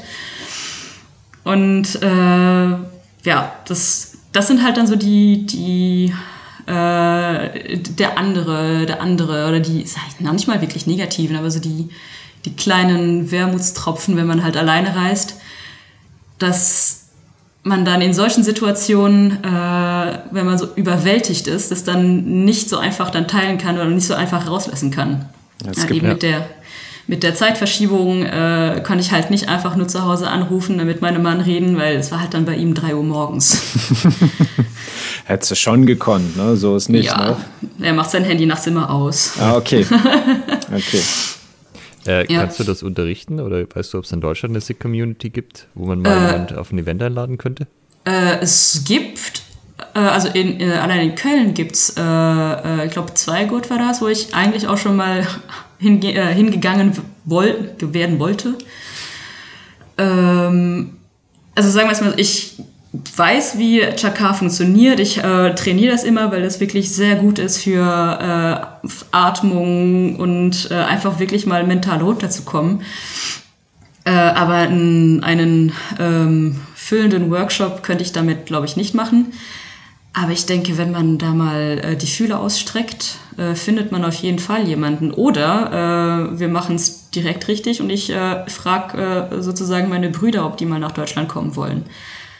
Wir müssen dann nur ein paar Regeln beachten, äh, die wir dann, aber ja, das wird kein Problem sein. Also ähm, religiöse Regeln. Mhm. Also kein Alkohol, kein Fleisch. Ja. Ähm, sind die, die Sikh, welcher gehören die einer großen Religion an oder ist das wirklich so eine, so eine eigene, äh, abgeschlossene Geschichte? Das, oder das, also äh, im Sinne von große Religion ist es quasi eine, eine Untergruppierung von jetzt ähm, Hindi oder ähm, äh, ich, ich glaube, Sikh ist eine, eine, eine eigene Religion. Mhm, also wirklich okay. eine eigene Gruppierung. Äh, und die Kampfkurz an sich ist auch relativ neu. Die ist äh, erst, vor fünf, also erst vor 500 Jahren entstanden. Mhm. Ja, du, äh, eigentlich wäre für dieses mit Leuten teilen das Ideale, wenn du so ein dynamisches Duo wärst äh, oder hättest, dass du mit jemand anders immer zusammen diese Workshops machst und äh, sowas auch teilen kannst, oder? Äh, jein. Also ich manchmal passiert es halt auch wirklich so, dass, äh, dass sich für eine Reise äh, dann auch irgendwie so eine Community zusammen, äh, zusammenfindet. Letztes Jahr zum Beispiel bin ich mit äh, Juval äh, nach Dijon wieder zurückgefahren. Und das war halt für uns beide halt irgendwie so ein total äh, verändernder Roadtrip, weil für mich hat ja da eben gerade alles mit der Selbstständigkeit angefangen, wo ich halt noch mit allem komplett überfordert war und halt auch nicht wusste, wohin die Reise geht oder wie sie eigentlich richtig anfängt. Und äh, eigentlich hat für mich letztes Jahr bei Hemak eben auch nochmal, auch noch mal so ein, gab es auch nochmal so einen Klickpunkt, weil da hat dann doch alles Sinn ergeben oder ich habe dann gemerkt, genauso wie ich es mir eigentlich vorgestellt hatte, so wird das auch irgendwie laufen. Und ähm, genau, mit das dem, war. Mit dem Arbeit, mit dem Leben, mit dem HEMA, was meinst genau, du? Genau, also genau, ganz genau mit Arbeit, Leben, HEMA, äh, ganz genau so. Halt das wirklich flexibel reisen. Ähm, es, äh, wie der Kölner sagen würde, es kütt wie es kütt. Es kommt, wie es kommt. Ähm, und es ist dann auch so gekommen. Also äh, ich wurde dann von Reginay eingeladen, äh, eben in Dijon, der sich, äh, er hat sich meinen Workshop angeguckt und hat mich dann eingeladen, eben in Ungarn, dann bei Ascensis beim Trainingscamp mitzumachen äh, und das zu unterrichten. Ich war dann auf dem Fightcamp, äh, wie gesagt auch in Island zweimal, äh, in Helsinki war ich und dazwischen dann immer Gitarren repariert oder Schauspielerfotos gemacht. Das, ähm, das halt wirklich so sich dann doch irgendwie entwickelt hat. Ähm, äh, genau, äh, mit äh, Reisen, ob alleine oder mit, mit anderen Menschen zusammen. Es ist halt immer unterschiedlich. Es ist halt auch wirklich so Gruppendynamik ähm, und es ist halt auch situationsabhängig. Ich bin oft auch gerne sehr alleine, weil man dadurch wirklich äh, die Möglichkeit hat, komplett äh, flexibel und spontan dann auch äh, irgendwas zu machen.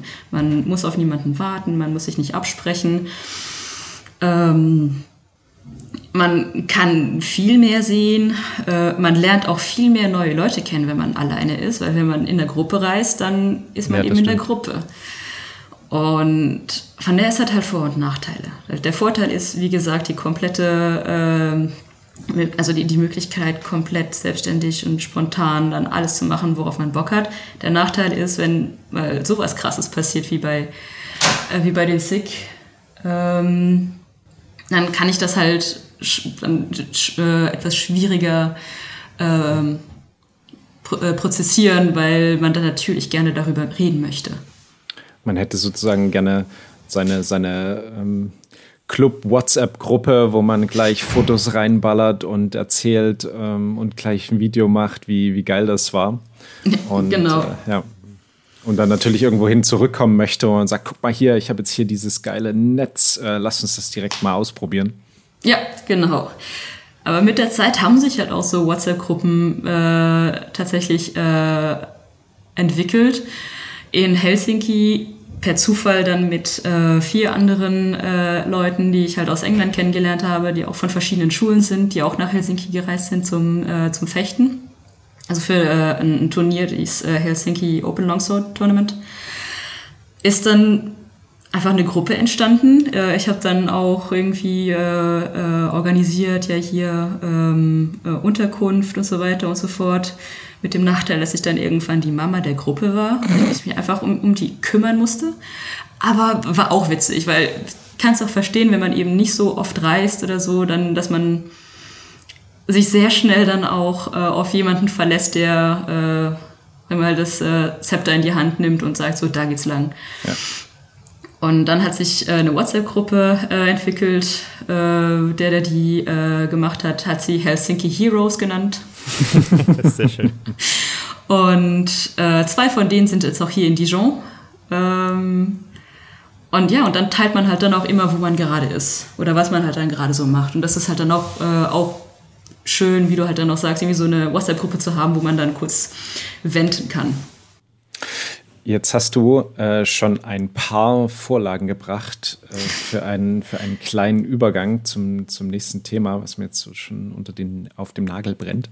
Ähm, denn Thema WhatsApp-Gruppe ähm, gibt es jetzt auch wieder eine neue für dich, nämlich die zum Dresdner Frauenfechttag, der am vergangenen Wochenende war.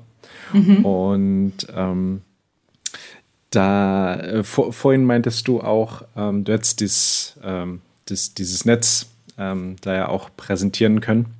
Ja, ich habe es einfach nur vergessen. Ja, ähm, weil wir da einen, also die, ähm, ich war ja nicht dabei, aber sozusagen bei der Veranstaltung gab es ja auch so einen Present Your Weapon Workshop. Für sowas ist es natürlich prädestiniert, ähm, wenn man irgendwo ist und da gibt es so eine freien Community-Slots, in denen man irgendwas zeigen kann. Dann so ein, so ein abgefahrenes Zeug. Ähm, ich würde gerne, wenn ihr zum, zu, dem, zu dem Thema Weltreise nichts weiter habt oder beitragen wollt, gerne mal so auf das Thema Frauen-Events als, als spezielle Form ähm, eingehen. Denn da bist du ja auch ähm, durchaus auf dem einen oder anderen eingeladen gewesen, hast teilgenommen. Mhm. Würdest du sagen, das ist etwas, was es geben muss? Also so äh, Events, reine Events für nur Fechterinnen. Ähm, ja, also ich finde schon wichtig, dass äh, das angeboten wird, ähm, eben um die Möglichkeit eines Safe Space zu haben für äh, Fechten, vor allem für Fechterinnen, ähm, sich auch auszutauschen, ohne ähm, gejudged zu werden, weil irgendwie man wird doch immer ein bisschen äh, beurteilt, verurteilt, wenn man eine Frau ist. Und ich finde, ein, äh, ein Frauenevent ist eine sehr gute Möglichkeit, äh, erstmal damit anzufangen. Ich sage halt auch, es ist ein gutes Angebot, aber man sollte sich nicht nur darauf verlassen, weil Fechten ein Thema ist halt ein großes und Ganzes und man sollte dann auch äh, zu offenen Events gehen, um dann nicht nur gegen Männer zu fechten, sondern auch wirklich gegen Fechter, egal ob Mann oder Frau, aus anderen Städten, aus anderen äh, Ländern, aus anderen Schulen, um den äh, Austausch zu haben. Von daher äh, finde ich es eigentlich ähm, sehr angenehm, als Frau dann, sag ich mal, ein doppeltes Angebot zu haben oder halt ein größeres Angebot, ähm, wo ich hinreisen kann. Und äh, ich habe es ja vorhin äh, noch äh, off-Podcast äh, gesagt, ich würde gerne noch mal wirklich äh, meinen Hut ziehen vor äh, dem äh, Event in Dresden. Es war wirklich ein richtig schönes Event. Es war so schön da, es war so homogen, es war, es war einfach perfekt. Äh, von äh, dem Angebot, was es da, da gab, bis hin zu ähm, dem Samstagabend-Social, wo wir auf einem Mittelaltermarkt waren. Wo ich mir auch denke, warum ist das noch keinem vorher eingefallen, dass man als HEMA-Person abends auf den Mittelaltermarkt gehen möchte. Es muss natürlich passen. Also wir hatten jetzt das Glück, dass zufällig, also wir haben ja den Termin nicht so gelegt, dass da ein Mittelaltermarkt ist, sondern es hat sich so zufällig ergeben. Ach so. da, da nicht noch jetzt, organisiert als kleiner ja, Surprise. Äh, dass da jetzt zufällig das Mittelalterfest war. Mhm. Ähm, das war natürlich ein, ein Vorteil, den wir da genutzt haben. Mhm. Ähm, kam, das kann man natürlich jetzt nicht jeder Gruppe dann vorwerfen, warum geht ihr nicht auf den Mittelaltermarkt, wenn ihr das macht? Ja, weil gerade keiner in der Gegend ist. ah, okay. Dann äh, äh, ein wunder, wunderbarer Zufall. Ja. Um, ähm, Was meintest du denn mit ähm, auf offenen Events wird man als Frau so ein bisschen beurteilt? Also reden wir hier von äh, das ist äh, Kampfsport ist Männersache. Was machst du hier? Äh, nee, nee, nee. Also mm, ich meine, viele Männer äh, sagen halt auch wirklich gute Fechter, die eigentlich auch keine. Also es ist halt einfach vorprogrammiert und die sagen, wenn ich gegen eine Frau fechte, dann fechte ich anders. Und das kann ich auch verstehen. Und ich sage halt auch nicht, dass das Vorurteil unbedingt schlecht sein, sein muss oder darf oder soll, sondern es ist halt einfach trotzdem da. Man geht dann mit mir anders rum, bloß weil ich eine Frau bin. In manchen Situationen denke ich mir, dein Pech. Oder, oder generell denke ich mir, okay, das hat dann aber eigentlich nichts mit mir zu tun. Und ich werde trotzdem weiterhin so fechten, wie ich fechte, egal ob du jetzt das erste Mal gegen eine Frau fechtest oder nicht. Es ist halt, ähm, ich denke, man hat einfach ein, ein ein anderes Auftreten, äh, eben wenn man auf einem offenen Event vor allem eben gegen, äh, gegen einen Mann ficht, der, äh, der mich als Frau oder halt eben die Frau nicht kennt oder halt auch nicht weiß, von welcher Schule die kommt. Und entweder man ist, äh, Mann ist äh, vorsichtiger oder äh, geht halt mehr rein. Also es ist quasi nicht so ein Begegnen auf Augenhöhe dann auch ein Stück weit. Mm, ja, also nicht immer natürlich, aber schon sehr oft.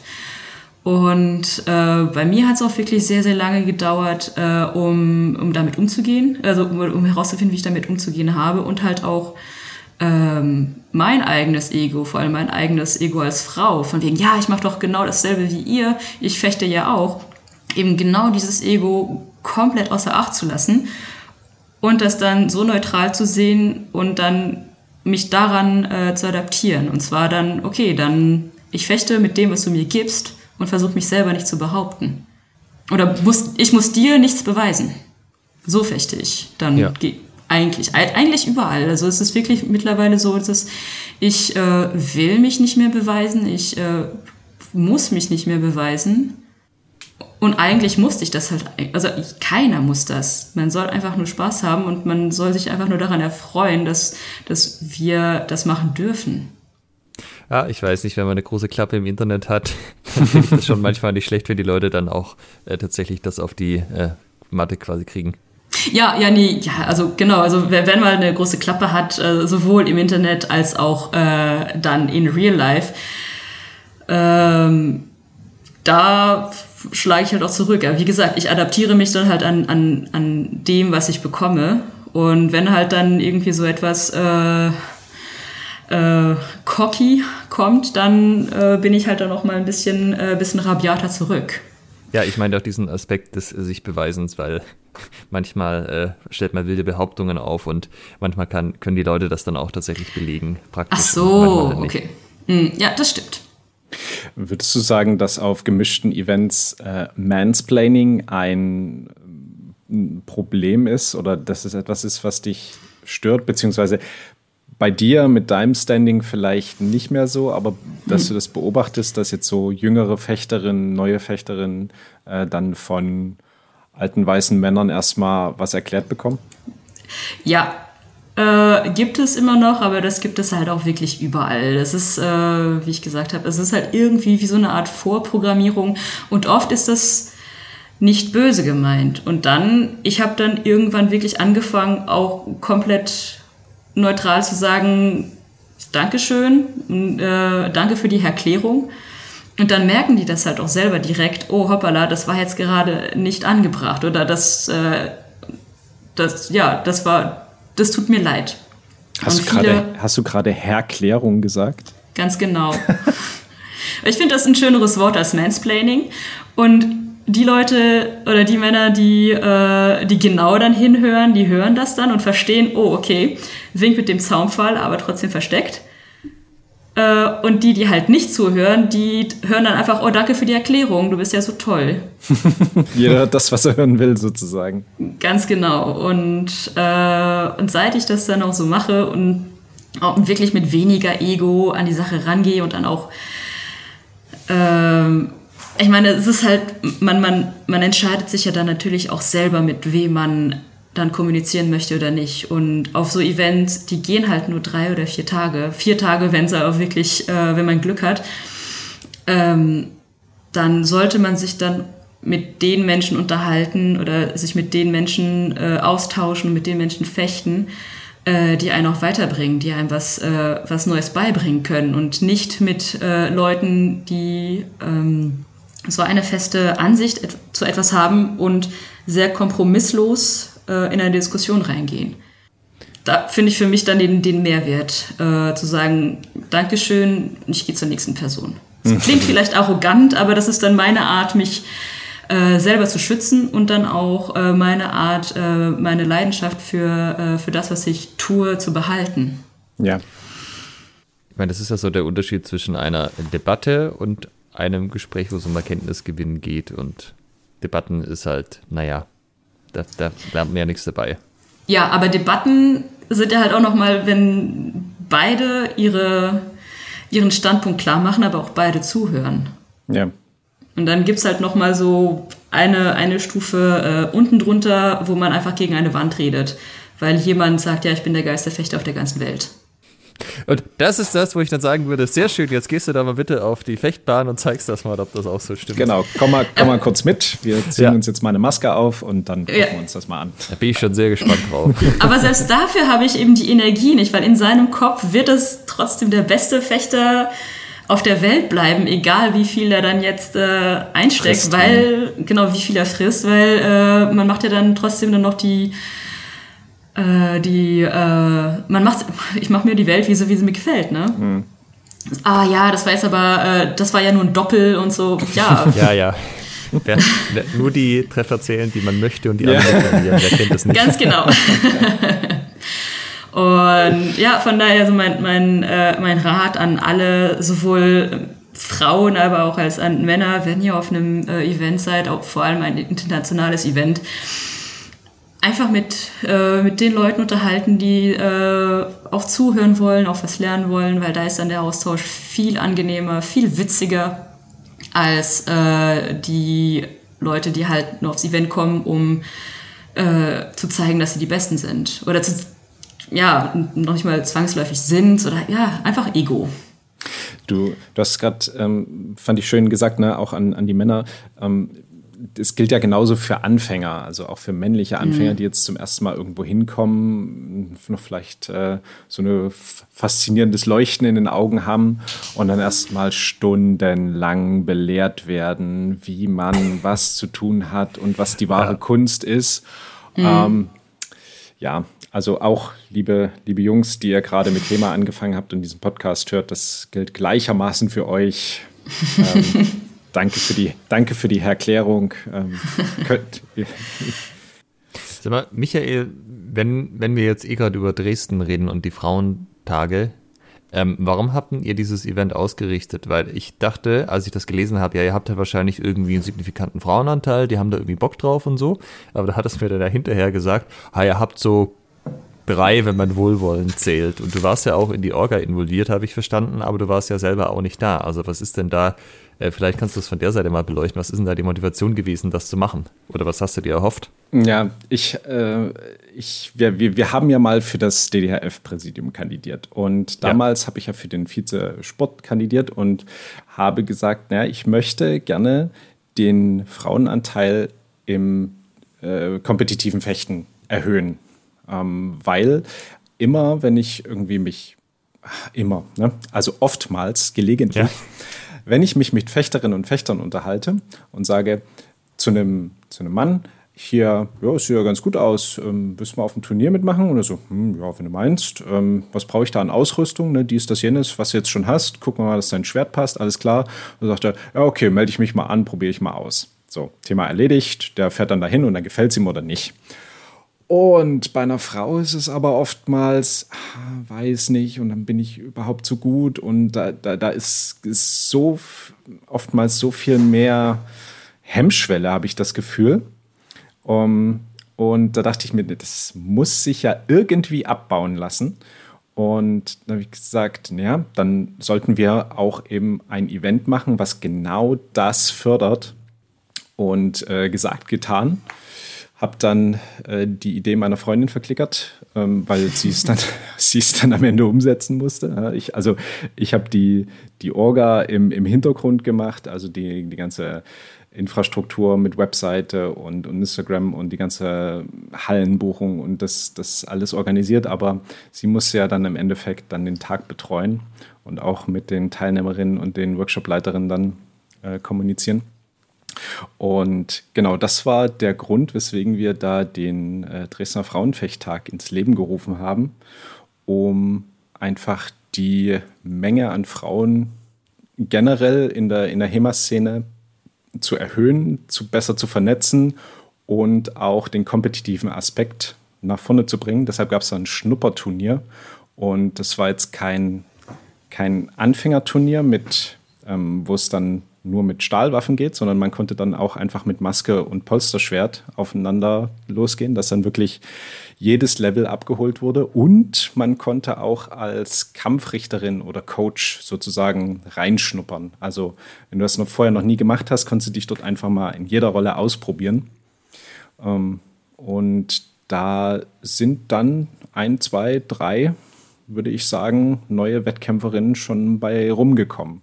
Mhm. Und damit ähm, haben wir unser Soll erfüllt und generell für eine ganz gute Vernetzung gesorgt, würde ich sagen. Von ähm, Rostock bis Nürnberg, von Dresden bis Köln.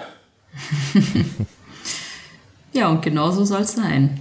Und also sowohl was die Vernetzung angeht, als auch eben äh, die Plattform, wo man sich äh, sicher fühlt, um dann irgendwann auch den nächsten Schritt zu machen also was ich schon ein paar Mal jetzt gehört habe von verschiedenen Damen, dass es auch gerne mal so ist, dass Frauen auf diese Events fahren und das ist dann so ihr erstes Event, weil die auch, also selbst zu so Workshops-Events irgendwie diesen Schritt nicht so richtig sich getraut haben zu gehen.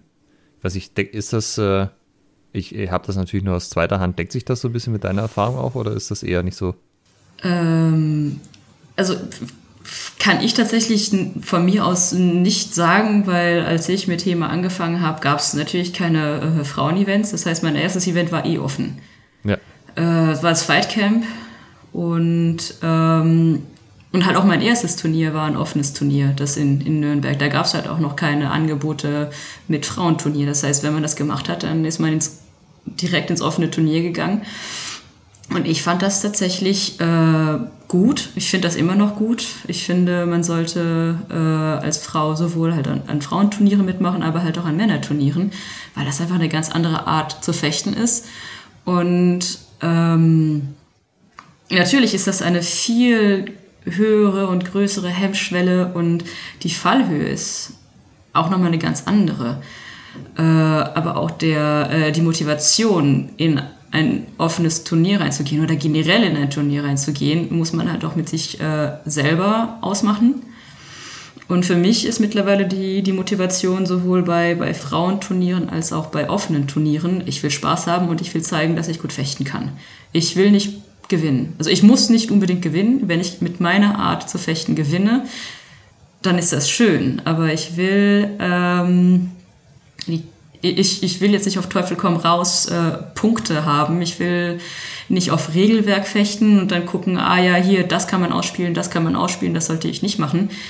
Ähm, ich will mit den, mit den Techniken, die ich gelernt habe, ähm, punkten. Ich möchte mit ähm, Aktion, Reaktion, Sachen, die ich auch aus der, aus der, aus der Schauspielschule noch äh, mit benutze, will ich halt auch äh, äh, arbeiten und mit in den Kampf reinnehmen. Äh, ich will den Gegner lesen, ich will, äh, ich will halt wirklich ein, eine Konversation haben äh, im Kampf und halt nicht nur das abspulen, wo ich weiß, dass, dass ich damit gewinnen könnte. Meinst du, das ist noch vergleichbar, also 2014 und 2023, wenn man ein offenes Turnier geht? Ich meine, da liegen zum einen neun Jahre dazwischen. Ich habe den Eindruck, das Skill-Level insgesamt ist natürlich höher geworden, vielleicht damit auch die Intensität. Und dadurch, dass natürlich jetzt Frauenturniere da sind, hast mhm. du halt in den offenen Klassen kaum noch Frauen, weil die halt vorzugsweise in Frauenturnieren fechten. Es ist äh, tatsächlich unterschiedlich, auf welches Turnier man geht. Äh, natürlich, Skill-Level ist ein anderes, aber und Intensität ist auch anders. Äh, und was ich mittlerweile halt auf offenen Turnieren ein bisschen vermisse, ist tatsächlich oft, was ich halt gesagt habe, halt manchmal äh, eine breitere Palette an Technik und auch an äh, Aktion-Reaktion spielen, halt an, ähm, ähm, an sich dem Gegner adaptieren ein Mit also trotzdem noch ein, ein Miteinander zu haben, obwohl es ein Turnier ist.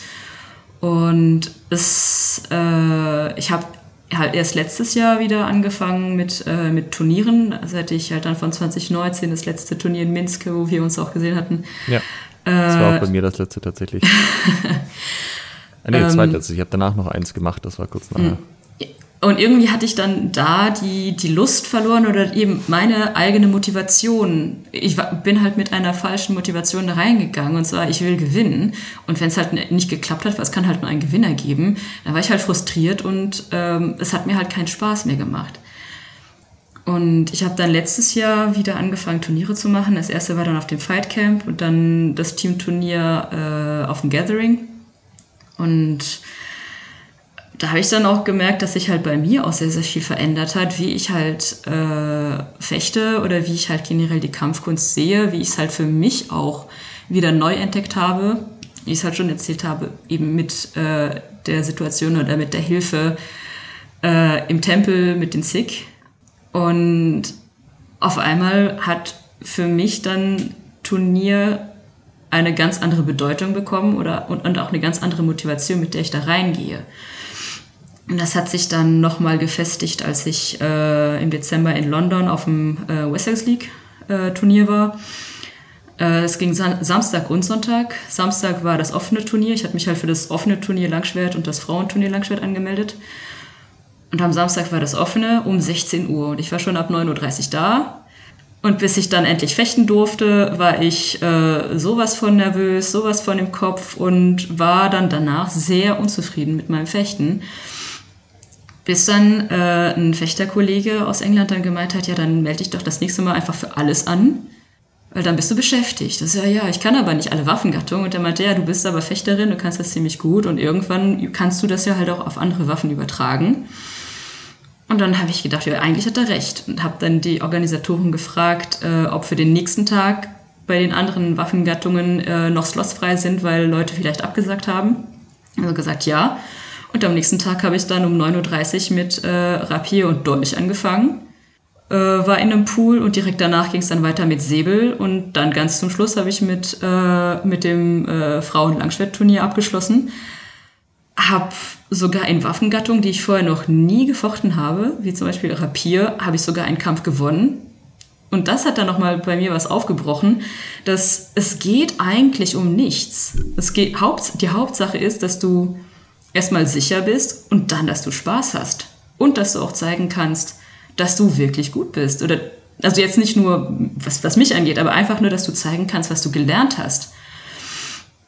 Und das nimmt so viel Druck raus, äh, dass man dann auch wirklich konzentrierter dann fechten kann und sich dann auf den neuen Gegner ein, einspielen kann. Und dann habe ich irgendwann auch gemerkt, dass wobei mir der Druck weg war oder diese, genau diese, dieser Leistungsdruck hat sich dann auf die anderen Fechter, ähm, die haben mich dann auch gespiegelt, hat sich dann auf die anderen Fechter übertragen. Und wie oft hat man mir dann jetzt auch schon gesagt, dass, oh, it was the fun pool. I had so much fun.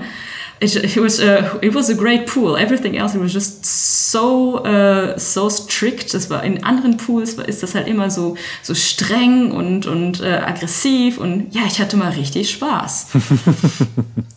und mein und ja und dann habe ich jetzt dieses Jahr auch wirklich ganz ganz viele Turniere mitge mitgemacht, einfach nur um um das zu behalten beziehungsweise um das weiterentwickeln zu lassen äh, dann war ich in Helsinki, ich war dann in Glasgow. In Glasgow war dann auch nur Open, es waren dann nur offene Turniere.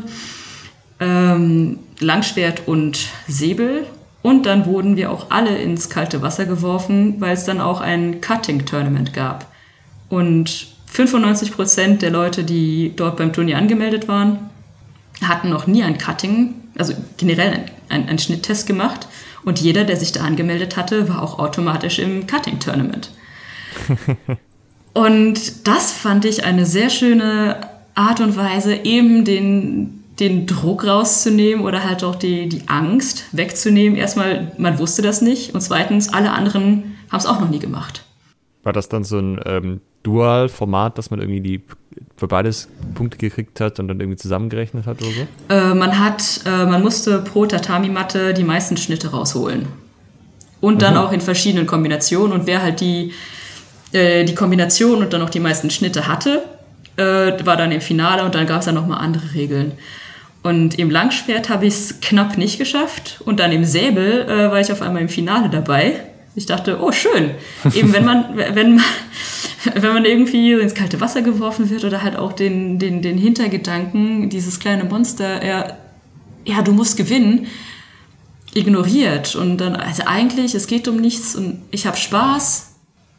Das war für mich so ein riesiger Aha-Moment, der sich dann bis jetzt ins letzte Turnier, wo ich äh, mitgemacht habe, äh, durchgezogen hat. Und da war auch für mich auch das Highlight. Das war in Lincoln ähm, und die haben sehr, sehr viele äh, Kategorien angeboten und ich habe dann einfach alles angekreuzt. das waren dann sechs Kategorien. Ähm, zwei davon waren dann äh, für Frauen, also äh, äh, Federfrauen und Säbelfrauen. Und das, und dann kommen wir halt auch wieder zu, wo ich sage, ja, für uns ist dann das Angebot eigentlich größer wir können dann einfach mehr machen. Mhm. Und nachdem ich dann alles, mich für alles angemeldet habe, hat sich der Organisator bei mir gemeldet und gefragt, ähm, wir wollten nur noch mal nachfragen, war das ein Versehen oder? so, nee, nee, ist schon richtig. Ich meine, wenn ich schon reise, dann kann ich auch das meiste rausholen. Und äh, ich bin dann hingekommen und habe dann durchgehend gefochten. Und das war toll. Das Ganz hat auch so konditionsmäßig und alles hingehaut?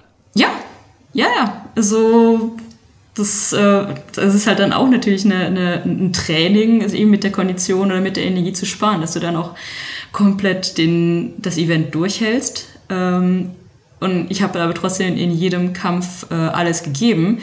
Aber eben, wenn man sich auf jeden, jeden Fechter äh, neu einspielt, dann ist dann auch, dann, dann powert man sich nicht so schnell aus. So ist das bei mir zumindest. So, anstatt dass man quasi dem anderen versucht, jetzt irgendwie sein, sein Game aufzuzwingen mit viel Körpereinsatz, dass man halt ein bisschen ruhiger das ja. angeht und eher schaut, wo sind die Chancen. Ganz genau. Oder wenn, oder einfach noch ruhiger sein und ihn erst auspowern lassen. Ja.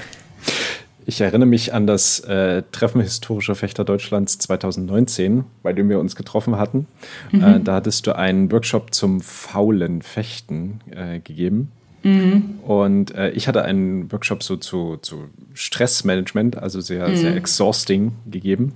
Und ähm, viele Leute haben sich bei meinem Workshop nicht angemeldet, weil sie dachten, ah nee, ist äh, so, so anstrengend, da habe ich jetzt keinen Bock. Ich gehe dann zu Diana, faules Fechten. Und Diana hat, also für die, die nicht dabei waren, ich erkläre es kurz, Diana hat diesen Zustand, in dem man dann faul fechten muss, weil man keine äh, körperlichen Reserven mehr hat, natürlich innerhalb ihres Workshops auch herbeigeführt. Das heißt, sie hat erstmal so den, den, die Waschlappen bis zum letzten ausgewrungen, bis da jeder Tropfen da rausgekommen ist. Und ähm, äh, die Leute waren ein bisschen, naja, ähm, verstört. ja. Weil, äh, ja, das, das, womit es begann, war eben, ja, okay, wir machen jetzt erstmal zwei Minuten Defend the Wall. Das heißt, ihr prügelt einfach am Stück auf jemanden ein und dann tauschen wir und dann tauschen wir und dann tauschen wir und äh, bis dann wirklich die Arme so richtig schwer waren. Ja. Ähm,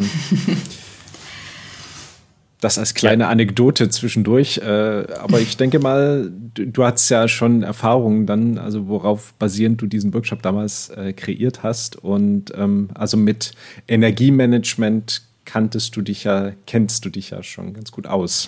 Ja, ganz genau. Ähm, eben, also halt erstmal nicht alles im, äh, im ersten Pool verfeuern, so oder so, egal ob man weiterkommt oder nicht.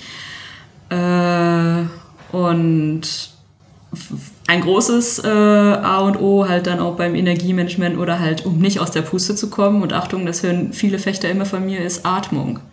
Ja.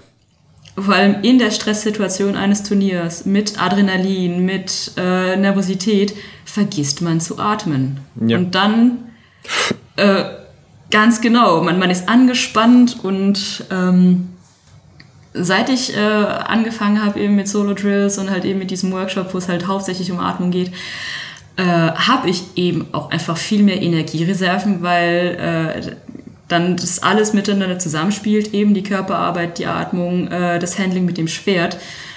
Und dann geht das dann halt auch. Dann kann man auch äh, halt auch fauler fechten. Es sieht halt faul aus, aber es ist halt einfach äh, effektiv. Effektiveres Fechten. Mhm. Ja, wir hatten am Wochenende jetzt auf einer Rapierhalle, da hat man auch wieder genau diesen Fall. Äh, einer war da, so eigentlich fitter Typ, hast du irgendwie fünf Gänge mit ihm gefochten, schon ordentlich am Schnaufen, oh, ich brauch Pause, Fechten mm. macht mich so fertig. so, Kollege, du hältst die Luft an. Was, meinst du echt? Du, mm. Beim Warmlaufen hast du nicht, da hättest du noch mal eine halbe Stunde laufen können. Das kann nicht sein, dass das jetzt Fechten war. Aber ich probiere das mal. Ja. Äh, ja, und dann auf einmal ging's. Ja, Atmen. Pro-Tipp ausatmen vor allem. Ne? Ja. ja. Es, das ist halt auch so was, ähm, wenn dir das keiner sagt, dann merkst du das halt selber nicht. Ähm, selbst wenn dich jemand, also selbst wenn du das im Podcast hörst, merkst du nicht, dass er tatsächlich die Luft anhält. Aber das ist halt schon, wenn dich einmal jemand darauf hinweist und du das ausprobierst, ist halt ein Unterschied wie Tag und Nacht, weil du kannst halt ohne Sauerstoff einfach nichts machen körperlich. Das ist halt. Ja. Ja. Und wenn du zwar eingeatmet hast, aber äh, wie Michael gerade auch gesagt hatte, eben nicht ausatmest, dann kannst du dann irgendwann auch nicht mehr einatmen. Und das war eine Situation, die äh, in, in Lincoln passiert ist, äh, im, im Säbelturnier. Habe ich gegen Owen gefochten, ist ein sehr, sehr guter Säbelfechter, ist aber auch ein Hühne und er hat mir dann im allerersten Austausch so den Säbel gegen den Kopf gebrettert, dass ich äh, so eine tiefe Delle in meiner Maske hatte. So eine tiefe Delle habe ich noch nie gesehen. Und dann habe ich ihm aber auch direkt äh, einen Rüffel gegeben und gesagt, es ist zwar ein Turnier, aber ein bisschen weniger bitte. Und dann hat er aber trotzdem weitergemacht. Äh, und dann haben wir uns dann danach nochmal unterhalten und ich habe ihm einfach, was heißt unterhalten? Ich bin zu ihm hingegangen, habe ihn angelächelt und habe ihm einfach nur meine Maske gezeigt und ihm ist alles aus dem Gesicht gefallen, er wurde bleich und er meinte, scheiße, ich dachte, ich hätte das Problem gelöst. und dann habe ich ihn gefragt, atmest du aus, wenn du äh, angreifst oder hältst du die Luft an? Und dann meinte er, du, das weiß ich gar nicht. Das kann ich dir jetzt echt nicht sagen. Und dann habe ich ihm gesagt, atme aus, wenn du einen Schlag machst, weil dann bretterst du da nicht so rein. Vor allem, du bist groß und du bist stark und wenn du ausatmest, wirst du weicher. Du musst nicht so fest reinhauen. Und dann hat er auch wirklich diesen Rat genommen in äh, die Elimination Rounds und ich glaube, er ist sogar Zweiter geworden. Und dann kam er dann danach nochmal zu mir mit seiner Medaille um den Hals und äh, leuchtenden Augen und meinte, boah, danke, das hat alles verändert. So. Also ich habe übrigens Bilder von dieser Maske gesehen und ähm, es gibt Gründe, weswegen wir diese Maske aufsetzen. Ähm, die war schon, also ich habe so eine Delle auch noch nie gesehen. Das war schon, also ich habe, und also als Langschwertfechter habe ich so eine Delle noch nie gesehen. Äh, Säbel ist ja noch ein bisschen eine leichtere Waffe, aber mhm. Heidewitzka. Also die Delle war mindestens einen Zentimeter tief. Das reicht nicht, glaube ich. Also die war. Also die, die, Maske war Schrott. Äh, so ja. muss man ja ganz, ganz klar sagen. Das konntest du nicht wieder ausbeulen. Ähm Doch, ich habe es wieder ausgebeult und habe weitergefochten. Ich sollte die aber vielleicht ähm, jetzt in, in Ruhestand schicken. Demnächst.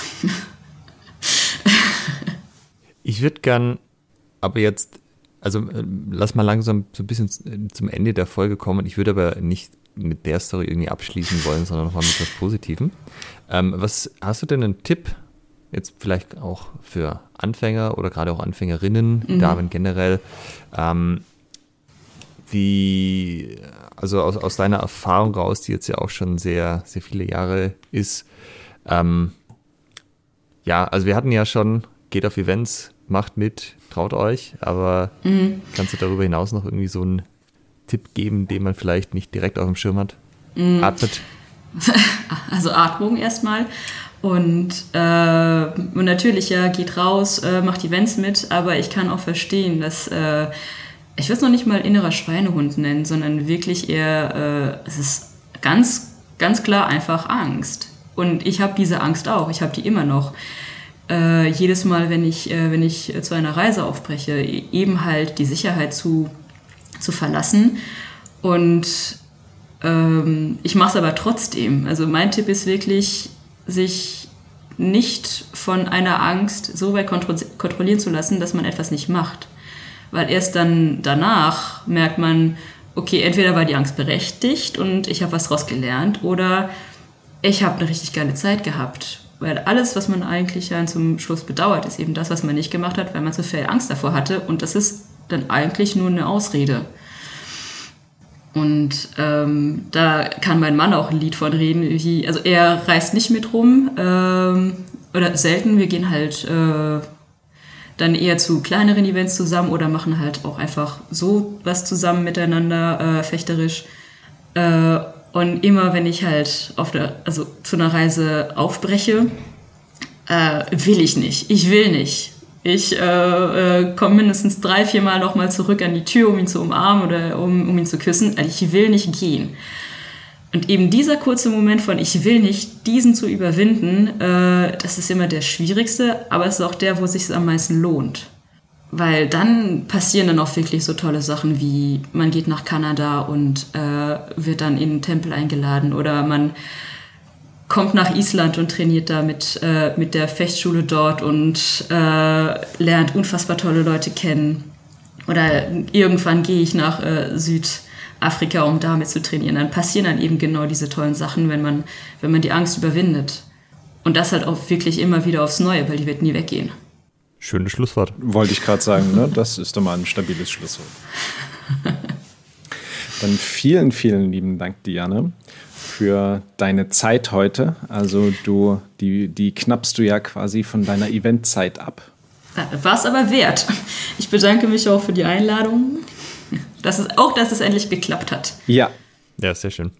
Ähm, ja, liebe Hörerinnen, liebe Hörer, ihr, ihr habt es gehört jetzt im, im Schlusswort, einfach mal die Angst überwinden. Ähm, und äh, ihr könnt ja mit kleinen Ängsten anfangen, müsst jetzt nicht die ganz große Weltreise direkt antreten, sondern einfach mal für nach manche. Nach Dresden kommen. Ja, genau. Einfach, äh, genau, nach Dresden kommen am 8.7. zum Dresdner HEMA Cup. Äh, es gibt ein Turnier für Männer und eins für Frauen im langen Schwert.